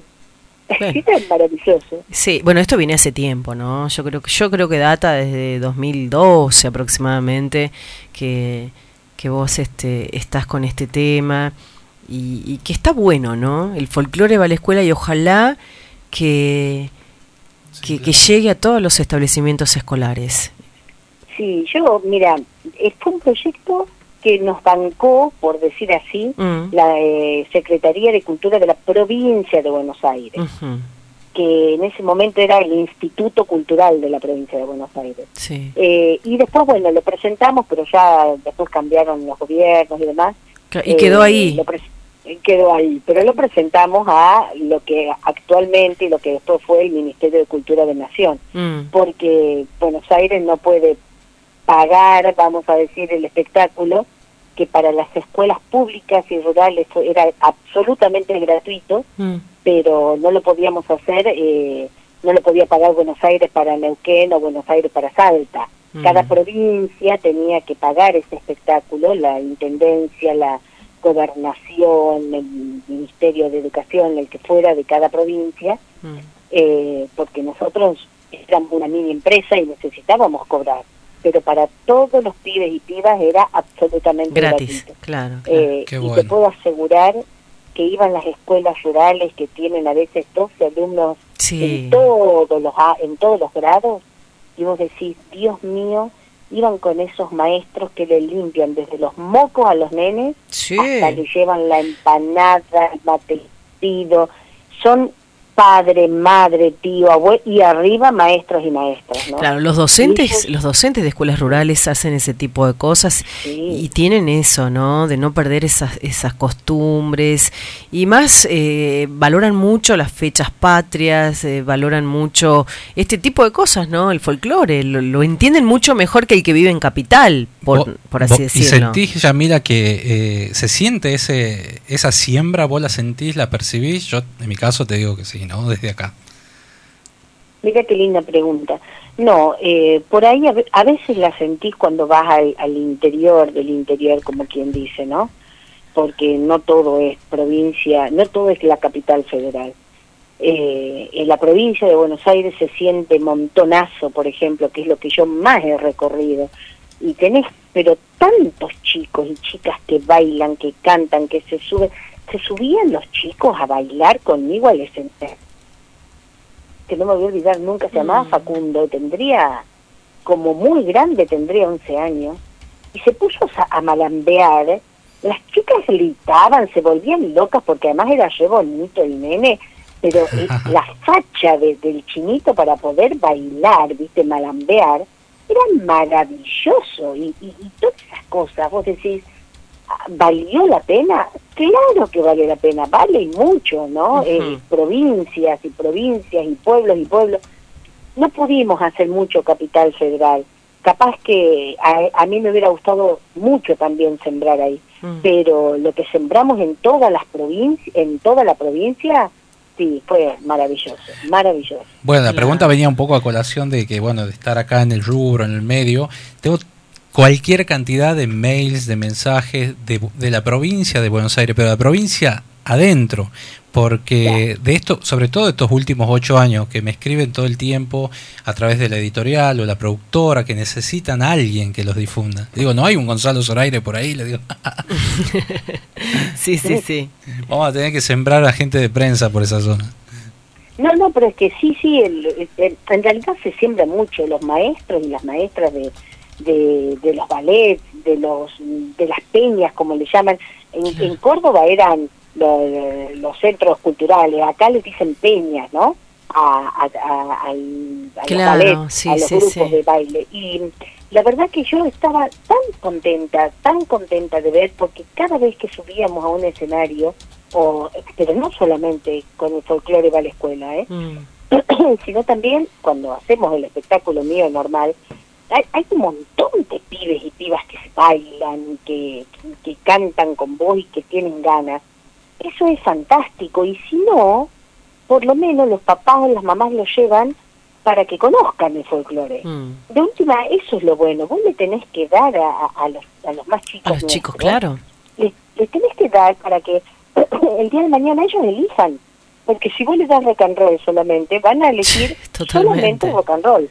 Claro. Entonces, si en vez, si vos les mostrás folclore, les mostrás tango, les mostrás rock and roll, les mostrás reggaetón, les mostrás música clásica, Mm. eh, lo que sea, ellos van a decir, ah, mira, pero a mí me gusta la cumbia. Perfecto, perfecto, pero al menos saben elegir entre cinco gustos de helado. Claro, y transmitir, ¿no? Los conocimientos. Yo creo que eh, uno nunca se tiene que olvidar del lugar donde viene. Es eso, nosotros formamos parte de, nuestras culturas, de nuestras tradiciones. Y, y, lo más importante, te felicito la verdad y ojalá que le den pie a este proyecto, a tu proyecto. Nosotros que estamos en los medios de comunicación tenemos también que ser como impulsores de puente de hablar sobre este tema, no en esta entrevista. A ver, tenemos que seguir diciendo. Claro, ser repetitivo. ustedes son, es que ustedes son difusores. A ver, si no nos tuviéramos a ustedes, difícilmente podríamos hacer nosotros todo, porque sería imposible. Acá la cosa es, eh, como dice, decían nuestros viejos, no una mano lava la otra y las dos lavan la cara. Eh, Si yo sola quisiera hacer el folclore en la escuela, o si la academia sola con la ley, o si el, Senado de la Nación y el, la, Cámara de Diputados, o si, es decir, nadie podría solo acá. Es como con el coronavirus, cuando salgamos todos no se salva nada. Totalmente, estamos en el eh, mismo en el mismo barco, con diferentes este, correntadas que nos pasan en nuestra vida, pero, pero un fin el único. Exactamente. Bueno, y por lo último que había estado, Yami, este año presentaste en Cosquín La Patria no se hizo sola junto a Mariano Sarabia.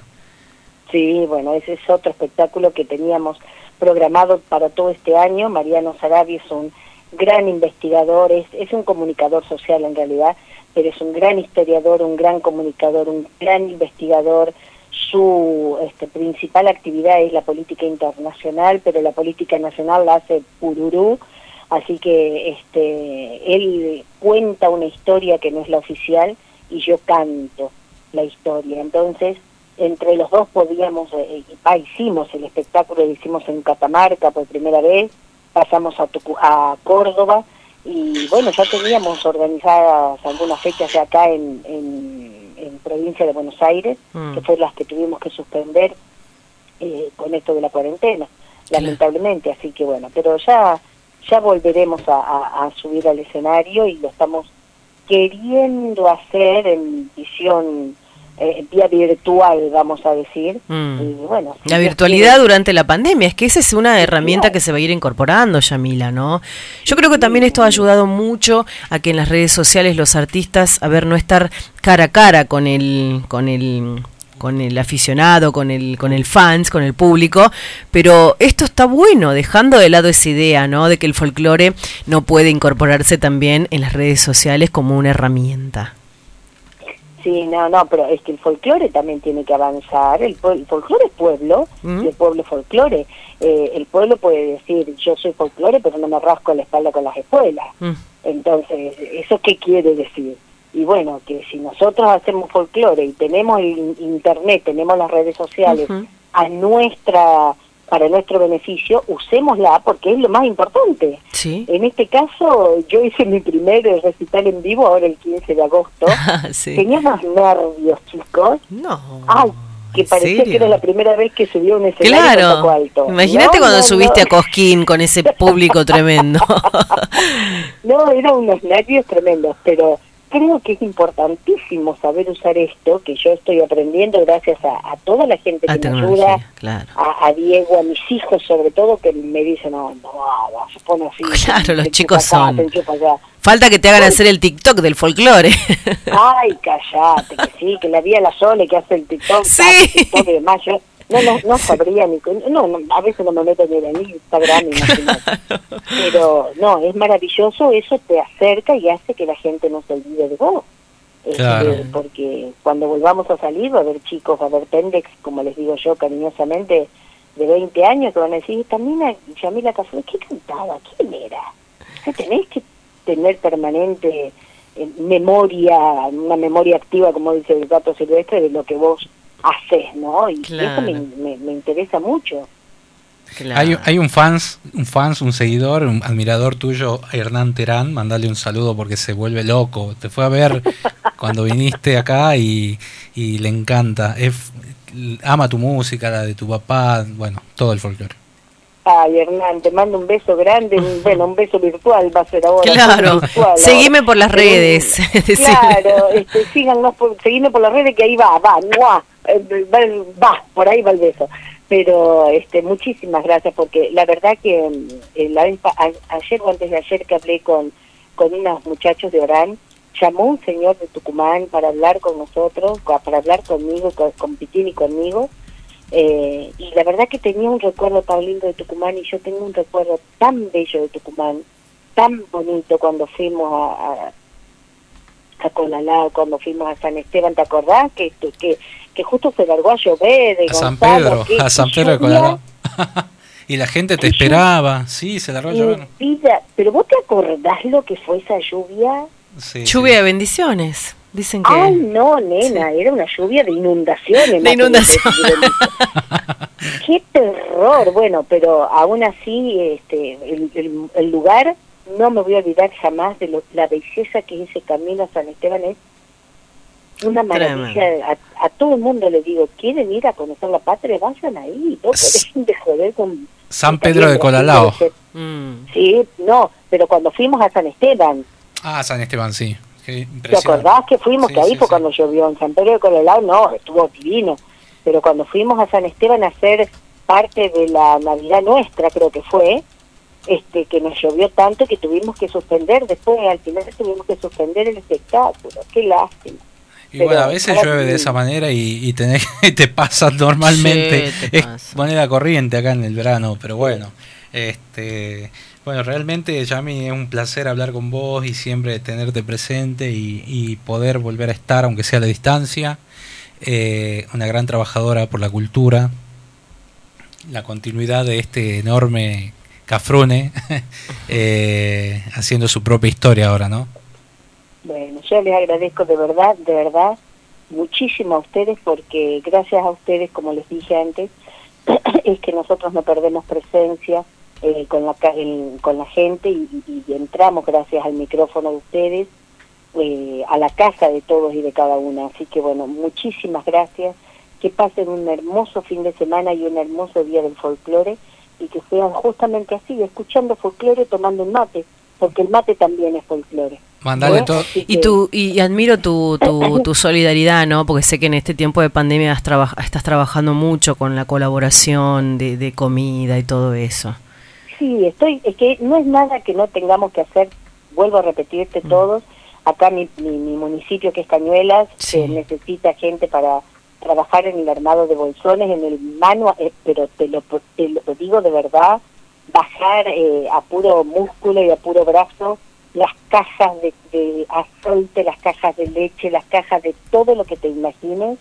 Así que bueno, está eso se tiene que hacer, eso no se tiene que agradecer, porque eso es lo mínimo Parte. que uno Sí, puede lo poco que uno tiene, dicen, es lo mucho que necesitan los demás.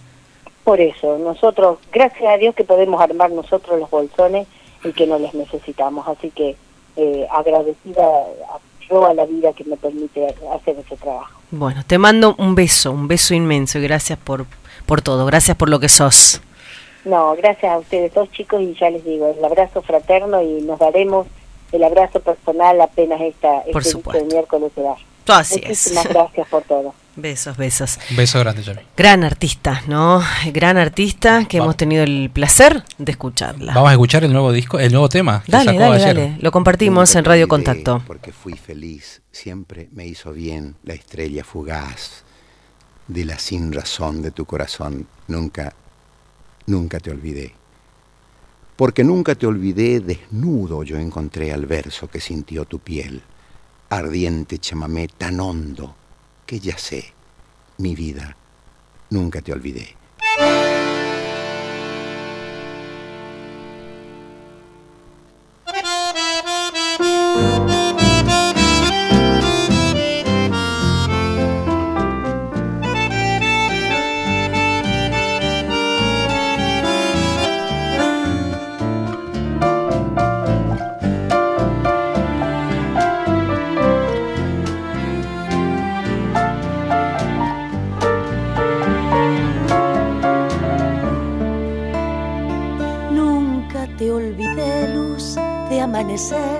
Siempre te esperé.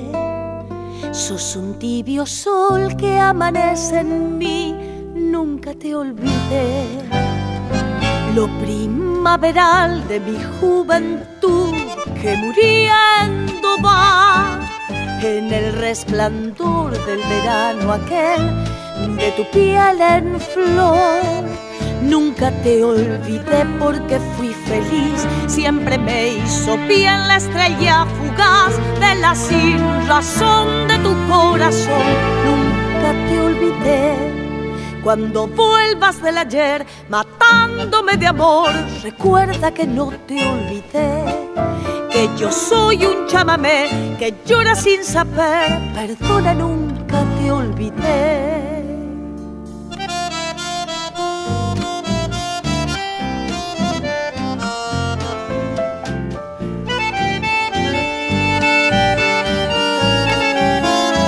Música en contacto 104.5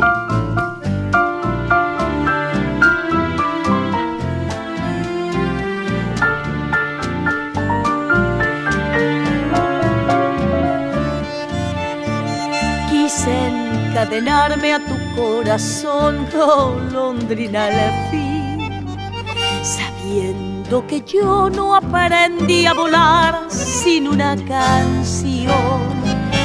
Pájaro no soy, soy brisa otoñal que penando va en la soledad de la habitación sin poder llorar Nunca te olvidé porque fui feliz, siempre me hizo bien la estrella fugaz de la sin razón de tu corazón. Nunca te olvidé cuando vuelvas del ayer matándome de amor. Recuerda que no te olvidé, que yo soy un chamamé que llora sin saber. Perdona, nunca te olvidé. Cuando vuelvas del ayer matándome de amor, recuerda que no te olvidé. Que yo soy un chamamé que llora sin saber, perdona, nunca te olvidé.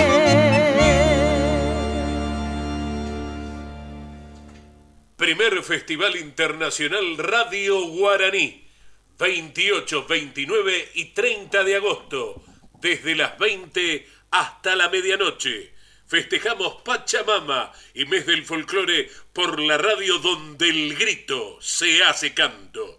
540 minutos de música, imágenes y sonidos gratis. 100 artistas de nuestra patria grande nos representan y cantan en Radio Guaraní. Seis horas con las voces de América Profunda, gratis. Ingreso al streaming más potente del país, gratis Radio Guaraní. Tres noches festivaleras para disfrutar gratis en familia. Todos el latir de la madre tierra en una radio online gratis.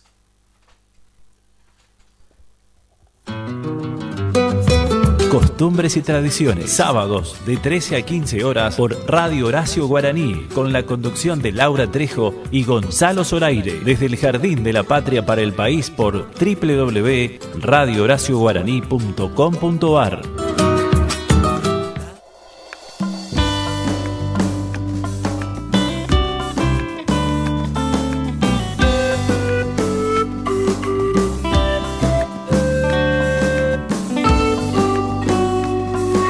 Los 40 minutos pasan de las 14. Gracias a todos los que están del otro lado. Graciela Rubio, hermoso programa, muy cultural. Besito para mi amiga Graciela, que nos ha dejado, por supuesto, eh, mensajes. Ya lo vamos a compartir. Tenemos en nuestra página también. En, en radio Bueno, gente que nos saluda. Sergio Isasmendi desde Buenos Aires. Feliz día del folclore y abrazo gigante a los taitas, dice. Feliz cumpleaños Natalia. Este apoyo yo, saludos también. Hoy sigue la, la guitarreada, dice. están desde el lunes. Muy buena entrevista a la escritora Lucía Mercado, dice Ángel Lobo también. Bueno, muchas gracias.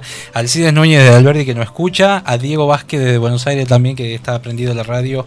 Bueno, saludos enormes a todos los agentes de prensa que se han, le ha encantado la nota de Leandro. Sí, bueno, eso es lo bueno.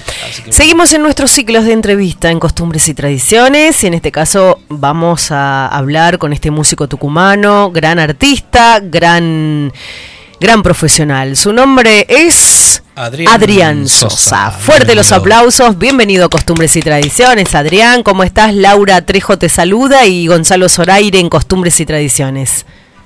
Hola, buenas tardes, Laura y, y Gonzalo, ¿cómo están? Muy Estaba bien. escuchándolo de temprano. Ah, mirá, bueno, ¿te gustó el programa? Sí. ¿Cuánto tenemos? Puntaje. Me- no, 11. 11. De uno a 10, 11. Bueno, aprovecha y manda Me han saludos. acompañado, me han acompañado cocinando. Mira, ¿qué preparaste?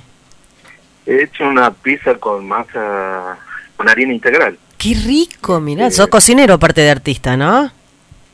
Sí, bueno, estamos en la casa y, y, y por ahí la ausencia física de la mamá nos ha preparado para, Para que después aprendamos a cocinar muchas cosas. Claro, Adrián, bueno, placer de escucharte, sos una, una gran persona, un, gran artista que ha recorrido grandes eh, festivales. Eh, yo personalmente valoro mucho a nuestros músicos. Eh, Adrián Sosa tiene actualmente dos discos editados y su última producción se titula Historias que cantan un país, editada en las plataformas digitales con el sello Alma Miuxi y ha participado también de diferentes festivales y de la Peña eh, Patria 5. Contame un poquito de lo que no sabe el, el tucumano, quién es Adrián Sosa, sobrino, por supuesto, de nuestra querida y recordada La Mecha Sosa. Bueno, eh, soy un, he sido músico siempre, he sido percusionista, en realidad me encanta mucho la percusión, ¿no? Mm. Sigo tocando el bombo con el grupo, eh, soy el cantor solista que, canta, que toca el bombo, somos pocos, el mono, eh, ha sido Alfredo Ávalo, Sí. eh, muy pocos los que tienen como instrumento el bombo, ¿no? El bombo, Cuando- sí, sí, sí. Cuando sos cantor solista. Bueno, desde muy Y chiquito has mamado recorrido- esto del folclore. Sí, sí, yo eh, siempre cuento que mi viejo ha traído el disco de, de Mercedes Sosa en, en, en la Vuelta a Argentina, en el ópera, y pero lo ha traído en cassette, ¿viste? Y había unos grabadores, eh, unos grabadores que tenían para poner solo un, caseti- un casetito, ahí lo ponía, y de ahí escuchaba y en la en las siestas tucumanas tocaba el bombo sin que nadie sepa en la casa, ¿no? Qué bueno. y, y después un día ha pasado que en un fin de año cantaba Coqui, tocaba otro primo y Walter, que es el hermano más grande de Coqui, y me ha sido un impulso de decir, no, así no es. y le, le, pre- le pidió prestado el bombo y, y la tía se ha levantado, de, estaba descansando ya, Sí. y dice, ¿quién toca así? Tía Adrián. Entonces, ese era, no sé, el primero de enero. El 16 de enero, el 15 de enero estaba debutando en, en Montero con Ah, una batería de, de, de la banda de ahí, de Montero, ¿no? Claro, Y que, y que me ayudaba esa transición el Quincho Robles, que es otro percusionista de Monteros. Ajá. Eh, él sabiendo que yo lo venía a reemplazar, eh, ha sido muy generoso conmigo y me ha, y me ha pasado tips de percusionista. Entonces, Claro. a partir de ahí he estado todo el tiempo en, en Bueno, aparte desde muy chiquitito yo tengo entendido que este, la, la negra te llevaba al Festival de Limón, te llevaba a los cuatro años. Nos buscaba a todos sí, y... vos, vos sabés que eso este, es como... Ha, ha sido un tiempo, lo es, pero en menos medida ahora como una angustia, ¿no? Porque Mm. cada vez que escuchaba eh, Tama para no morir, Sí, justo te iba a preguntar de eso. Ajá. Así que debe haber tenido que ver con ese... eh, Yo me acuerdo de entrar por el portón que iba con mi papá y con la tía y con el tío Pocho, que era la pareja de, de la tía. Claro. Entrábamos con el auto por la parte de atrás del festival y después mi, mi segundo recuerdo es el punteo de, de Samba para, para, Para no morir, claro. Entonces, eh, la verdad que es el recuerdo muy fuerte que tengo de, de muy niño, ¿no? Mm, qué- Después, sí, cuando había una amenaza de bomba en, en la Caja Popular en el año 75, Sí. 75, que no ha podido cantar la tía, que son los dos recuerdos muy fuertes de, de muy niño, ¿no? Y después ya pasamos a la adolescencia, donde me pasa esto, a los 15 años estoy subiendo a un escenario Sí. para acompañar a Coqui, a Claudio, mucho tiempo con los mayas, Mm, también acompaña a Trova Norte, Claudia Ruiz Huidobro, eh, Martín Martucci, y, y hasta que en el mismo tiempo iba formando, buscando mi identidad, con ar- armando bandas eh, solamente musicales, ¿no? Claro. Hasta que ha habido una necesidad de cantar y, y ahí ha- he aparecido yo, este, haciéndome un cargo de un poquito de eso. Y bueno, desde entonces cantando también muchísimo, ¿no? Y esto ya estamos hablando de, del año 93, 94. Totalmente. Bueno, eso, eso es lo, lo importante, Adrián, esa continuidad que vos este, vas a seguir trascendiendo. Te felicito, te felicito. Gran bombista, así lo podemos llamar, aparte de gran músico tucumano. Y, nuestro, porque para nosotros es un orgullo. Es, eh, estás, ha- has este, participado en grandes festivales, en la Peña Patria. ¿Qué recuerdo? Mira, estamos nosotros en vivo para el país a través de Radio Horacio Guaraní, esta radio que, que ha comenzado en mayo a salir, en junio a salir al aire, se ha creado en, en mayo, se ha decidido este, que cada provincia tenga un programa y nosotros, Gonzalo, Laura, Franco, representamos a Tucumán para el país en, eh, en la radio de Horacio. ¿Qué recuerdo tenés de Horacio lo, eh, de- en tus andanzas en los escenarios?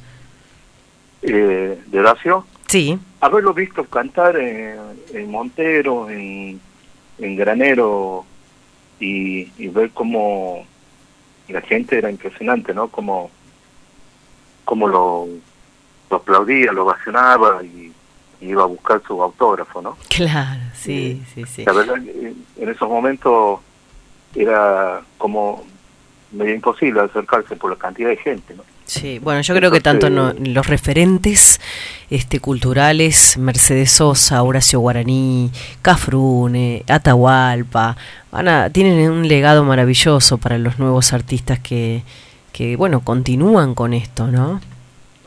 Sí, sí. La verdad, y hay muchísimos artistas. La, la verdad que en esta pandemia, Laura, ha sido muy lindo entrar en las redes sociales y encontrarse con muchísimos artistas de, de muchos lugares que van dejando su espectáculo, ¿no? Claro. Y, y la verdad, eh, decís en un momento que bueno sería escucharlo a todos ellos en la, en la, en la tele o en los medios más, más eh, masivos, ¿no? porque también apa- eh, se aparece siempre los mismos artistas, pero los que vienen atrás no están. Sí. Y son los que los que van a venir haciendo la hacen la base siempre de los festivales para los artistas más grandes. Sí, así Eh, es. y ha sido muy bonito encontrar, en mi caso, haber visto mucho, un par de recitales de Nancy Pedro, que algunas veces o chocamos con las, con las fechas o por algún otro motivo no se le- no se puede ver a los compañeros, entonces Mm. ahí hemos aprovechado para ver a Noralía, este, al Mono, a Leo Garzón, en mi caso los artistas humanos, Claudio Sermolio, que es de la provincia de Mercedes, de Buenos Aires, a la Jacinta Condori, que es de Cafayate, eh, ha estado muy bonito, la verdad. Esta Bueno. pandemia por lo menos... Ha servido, ha servido de algo. Tiene su lado Sí, sí, positivo para algunos. Sí. Bueno. Bueno, Adrián, querido, bueno, siempre un placer tenerte. Vamos a escuchar una canción de tu disco eh, Bueno, para la gente. Antes, antes déjame mandarle saludo a, a queridos hermanos del camino, Walter Barrio y Fernando Yance, que están en Buenos Aires, uno en Cáceres, el otro en San Vicente, que están escuchando el programa porque eh, escuchamos los tres todos los, todos los sábados en distintos lugares. Qué bueno. Para, para mi hijito Luca, mi Rita y, y mi suegra que están en Metán. Y, y feliz cumpleaños para la Nati de Polloyo, porque somos como una familia grande. Marcelo también ha sido parte de mi grupo y es cuando nos llamamos, nos encontramos, tocamos. Ha sido muy bueno escuchar a Lucía, escuchar a, a Yamila, de, a la cual admiro eh, profundamente. Mm. Así que muchas gracias por todo. y- No, a vos, Adrián, y cuando pase todo esto, bueno, te vamos a invitar en vivo con tu bombo acá.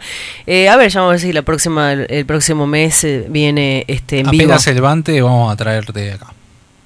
Bueno, bueno.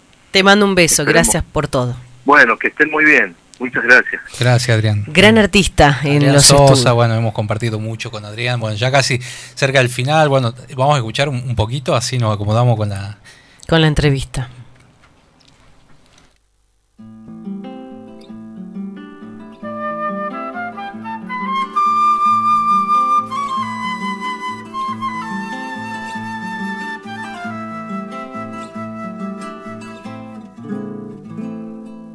De tu pelo soy, hijo de tu cuero, soy el olvidado en la alcancía del tiempo, el que se quedó de pie poniéndote el pecho.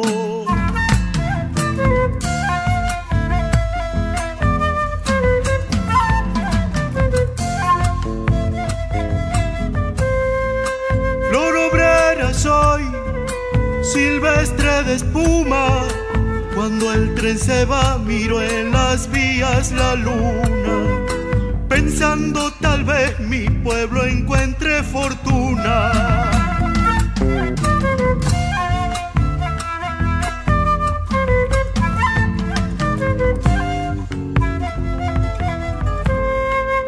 Vivo fe sin cuando repartieron de mí no se acuerdan, dicen que nunca me vieron, que no soy de aquí, que ya no tengo remedio.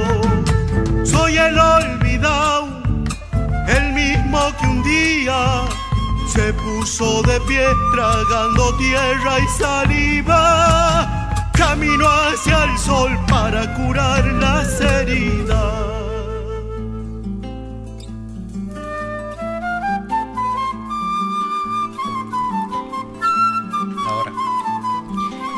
Diez minutos para el final de Costumbres y Tradiciones. Hermoso programa. Gracias a la gente que está enganchada a través de Radio Contacto en Facebook. Gracias a la gente que también nos escucha a través este, de Radio Horacio Guaraní en la página que están dejando varios mensajitos. Bueno, nació en Tucumán, en la ciudad de Yerbabuena.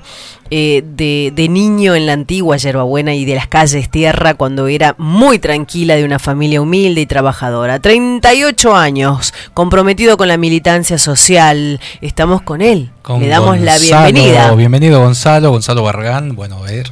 eh, se está presentando en sociedad, ¿no? Porque Sí. él está preparando un- una suerte de canciones de su autoría y bueno, y canta folclore muy bien y, y la gente lo conoció a través de las redes sociales. Bueno, Gonzalo, bienvenido. Bueno, a ver. Arranquemos cantando, ¿le parece? Estamos con 10 minutos Sí, y hay que con- aprovecharlo. Ahí, en vivo, la música en vivo a través de la radio, Radio Contacto 104.5. Gonzalo Barragán. Vamos a empezar despacito.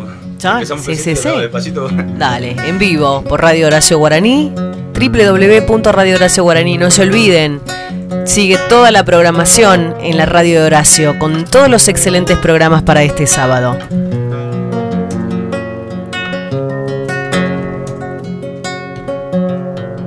La llevaré en mis sueños. Tejiendo vida en mí. Como carbón y leña. Cumpliendo un solo fin. Como carbón y leña cumpliendo siempre un solo fin.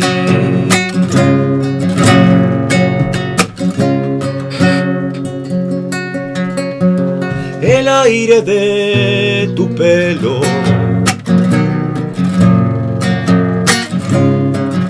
Tu prestigioso amor. Llevo tu rostro en el puente de mi guitarra y mi canción. Llevo tu rostro en el puente de mi guitarra y mi canción. Que tu amor no ascienda, se quede quieto nomás mi amor de primavera, mi flor morena santiagueña. Mi amor de primavera, mi flor morena santiagueña.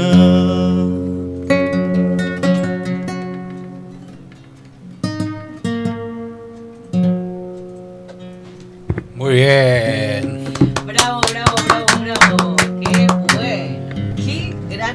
Qué gran. Artista, ¿no? Todo esto, todo esto, no, no tengo eh, retorno en el micrófono, ¿tengo? Sí, bueno, qué gran artista. ¿Y esto cómo se llama? Bueno, esto es una bagualita que, este, que compuso hace muchos, hace muchos años. Este, son historias de vida, son, este, son canciones sutiles, tranquilas, este, que hablan de, hablan de, de cosas que a uno le pasa en la vida. ¿ah?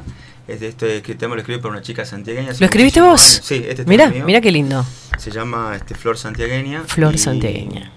Este, con este tema generalmente siempre iniciamos despacito lo, como para ir probando el sonido, como para ir amenizando ¿Lo escribiste noche. para una chica? Para una chica, sí, hace muchos años, sí, una chica de mi juventud que es santiagueña obviamente. Claro, mira, y quedó grabado, ¿no?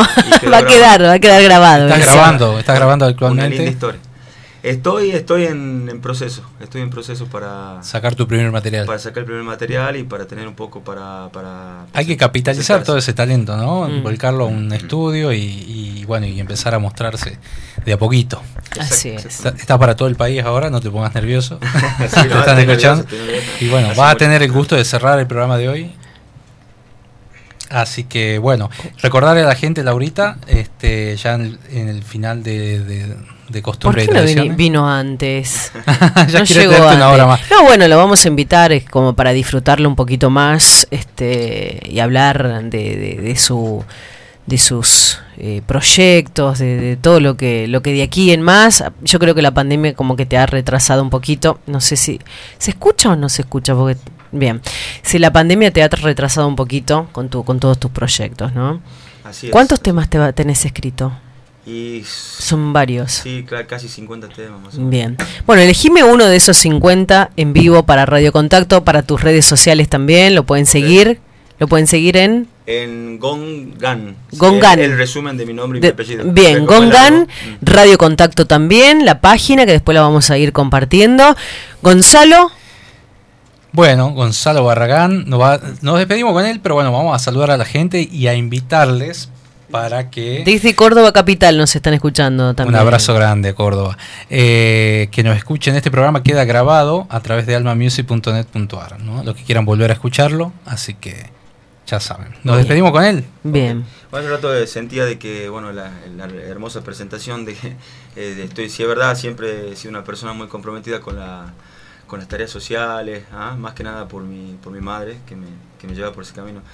Este, y hace muchos años, en el año 2001, eh, nació este tema que le voy a, que le voy a eh, cantar ahora, eh, que habló de, en su momento de la crisis de ese, de ese entonces, ¿no? de la crisis del 2001, del corralito. Del corralito. Este, y bueno, todo eso se ve reflejado, todos los rastros del corralito se ven reflejados hasta el día de hoy.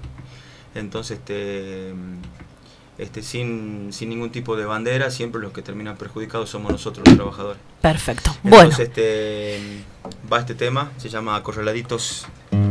En vivo, acá estamos. Nos despedimos de ustedes, gracias por estar del otro lado. Hasta el próximo sábado. Laura Trejo, Gonzalo Zoraire, Franquito Quinteros. Esto fue Costumbres y Tradiciones. Adiós.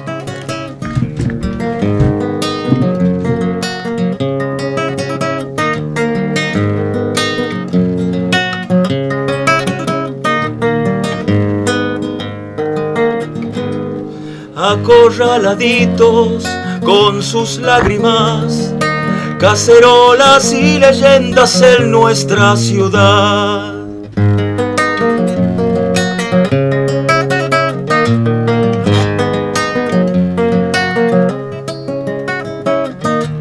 Flacos y hambrientos en un hospital de nuestro granero, ¿cómo nos puede pasar?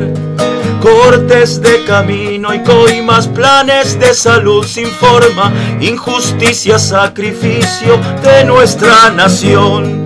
Ay, si yo pudiera cambiar la razón de esta injusta causa que un día nos desunió. Resistí, pueblo bendito, te agarró de sorpresa ese régimen que nunca pudiste olvidar. Ay, si yo pudiera en una esquina comprar la paz.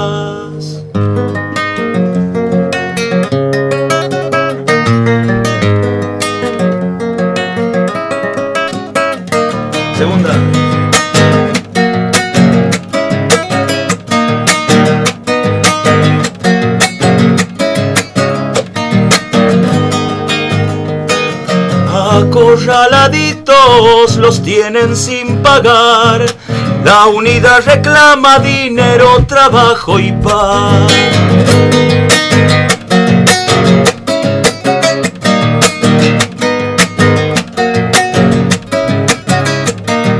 Problemas y cantos, amargura y piel, por el desencanto de volver a renacer. Genocidio, muerte, sombra, desempleo, robo y normas, puestas de atrás para adelante hay que soportar. Ay, si yo pudiera cambiar la razón de que un buen gobierno nos gobierne con amor, oprimir bien fuerte en esta vigilia el botón que nos mantiene unidos para amar. Bueno, ay, si yo pudiera en una esquina comprar la paz.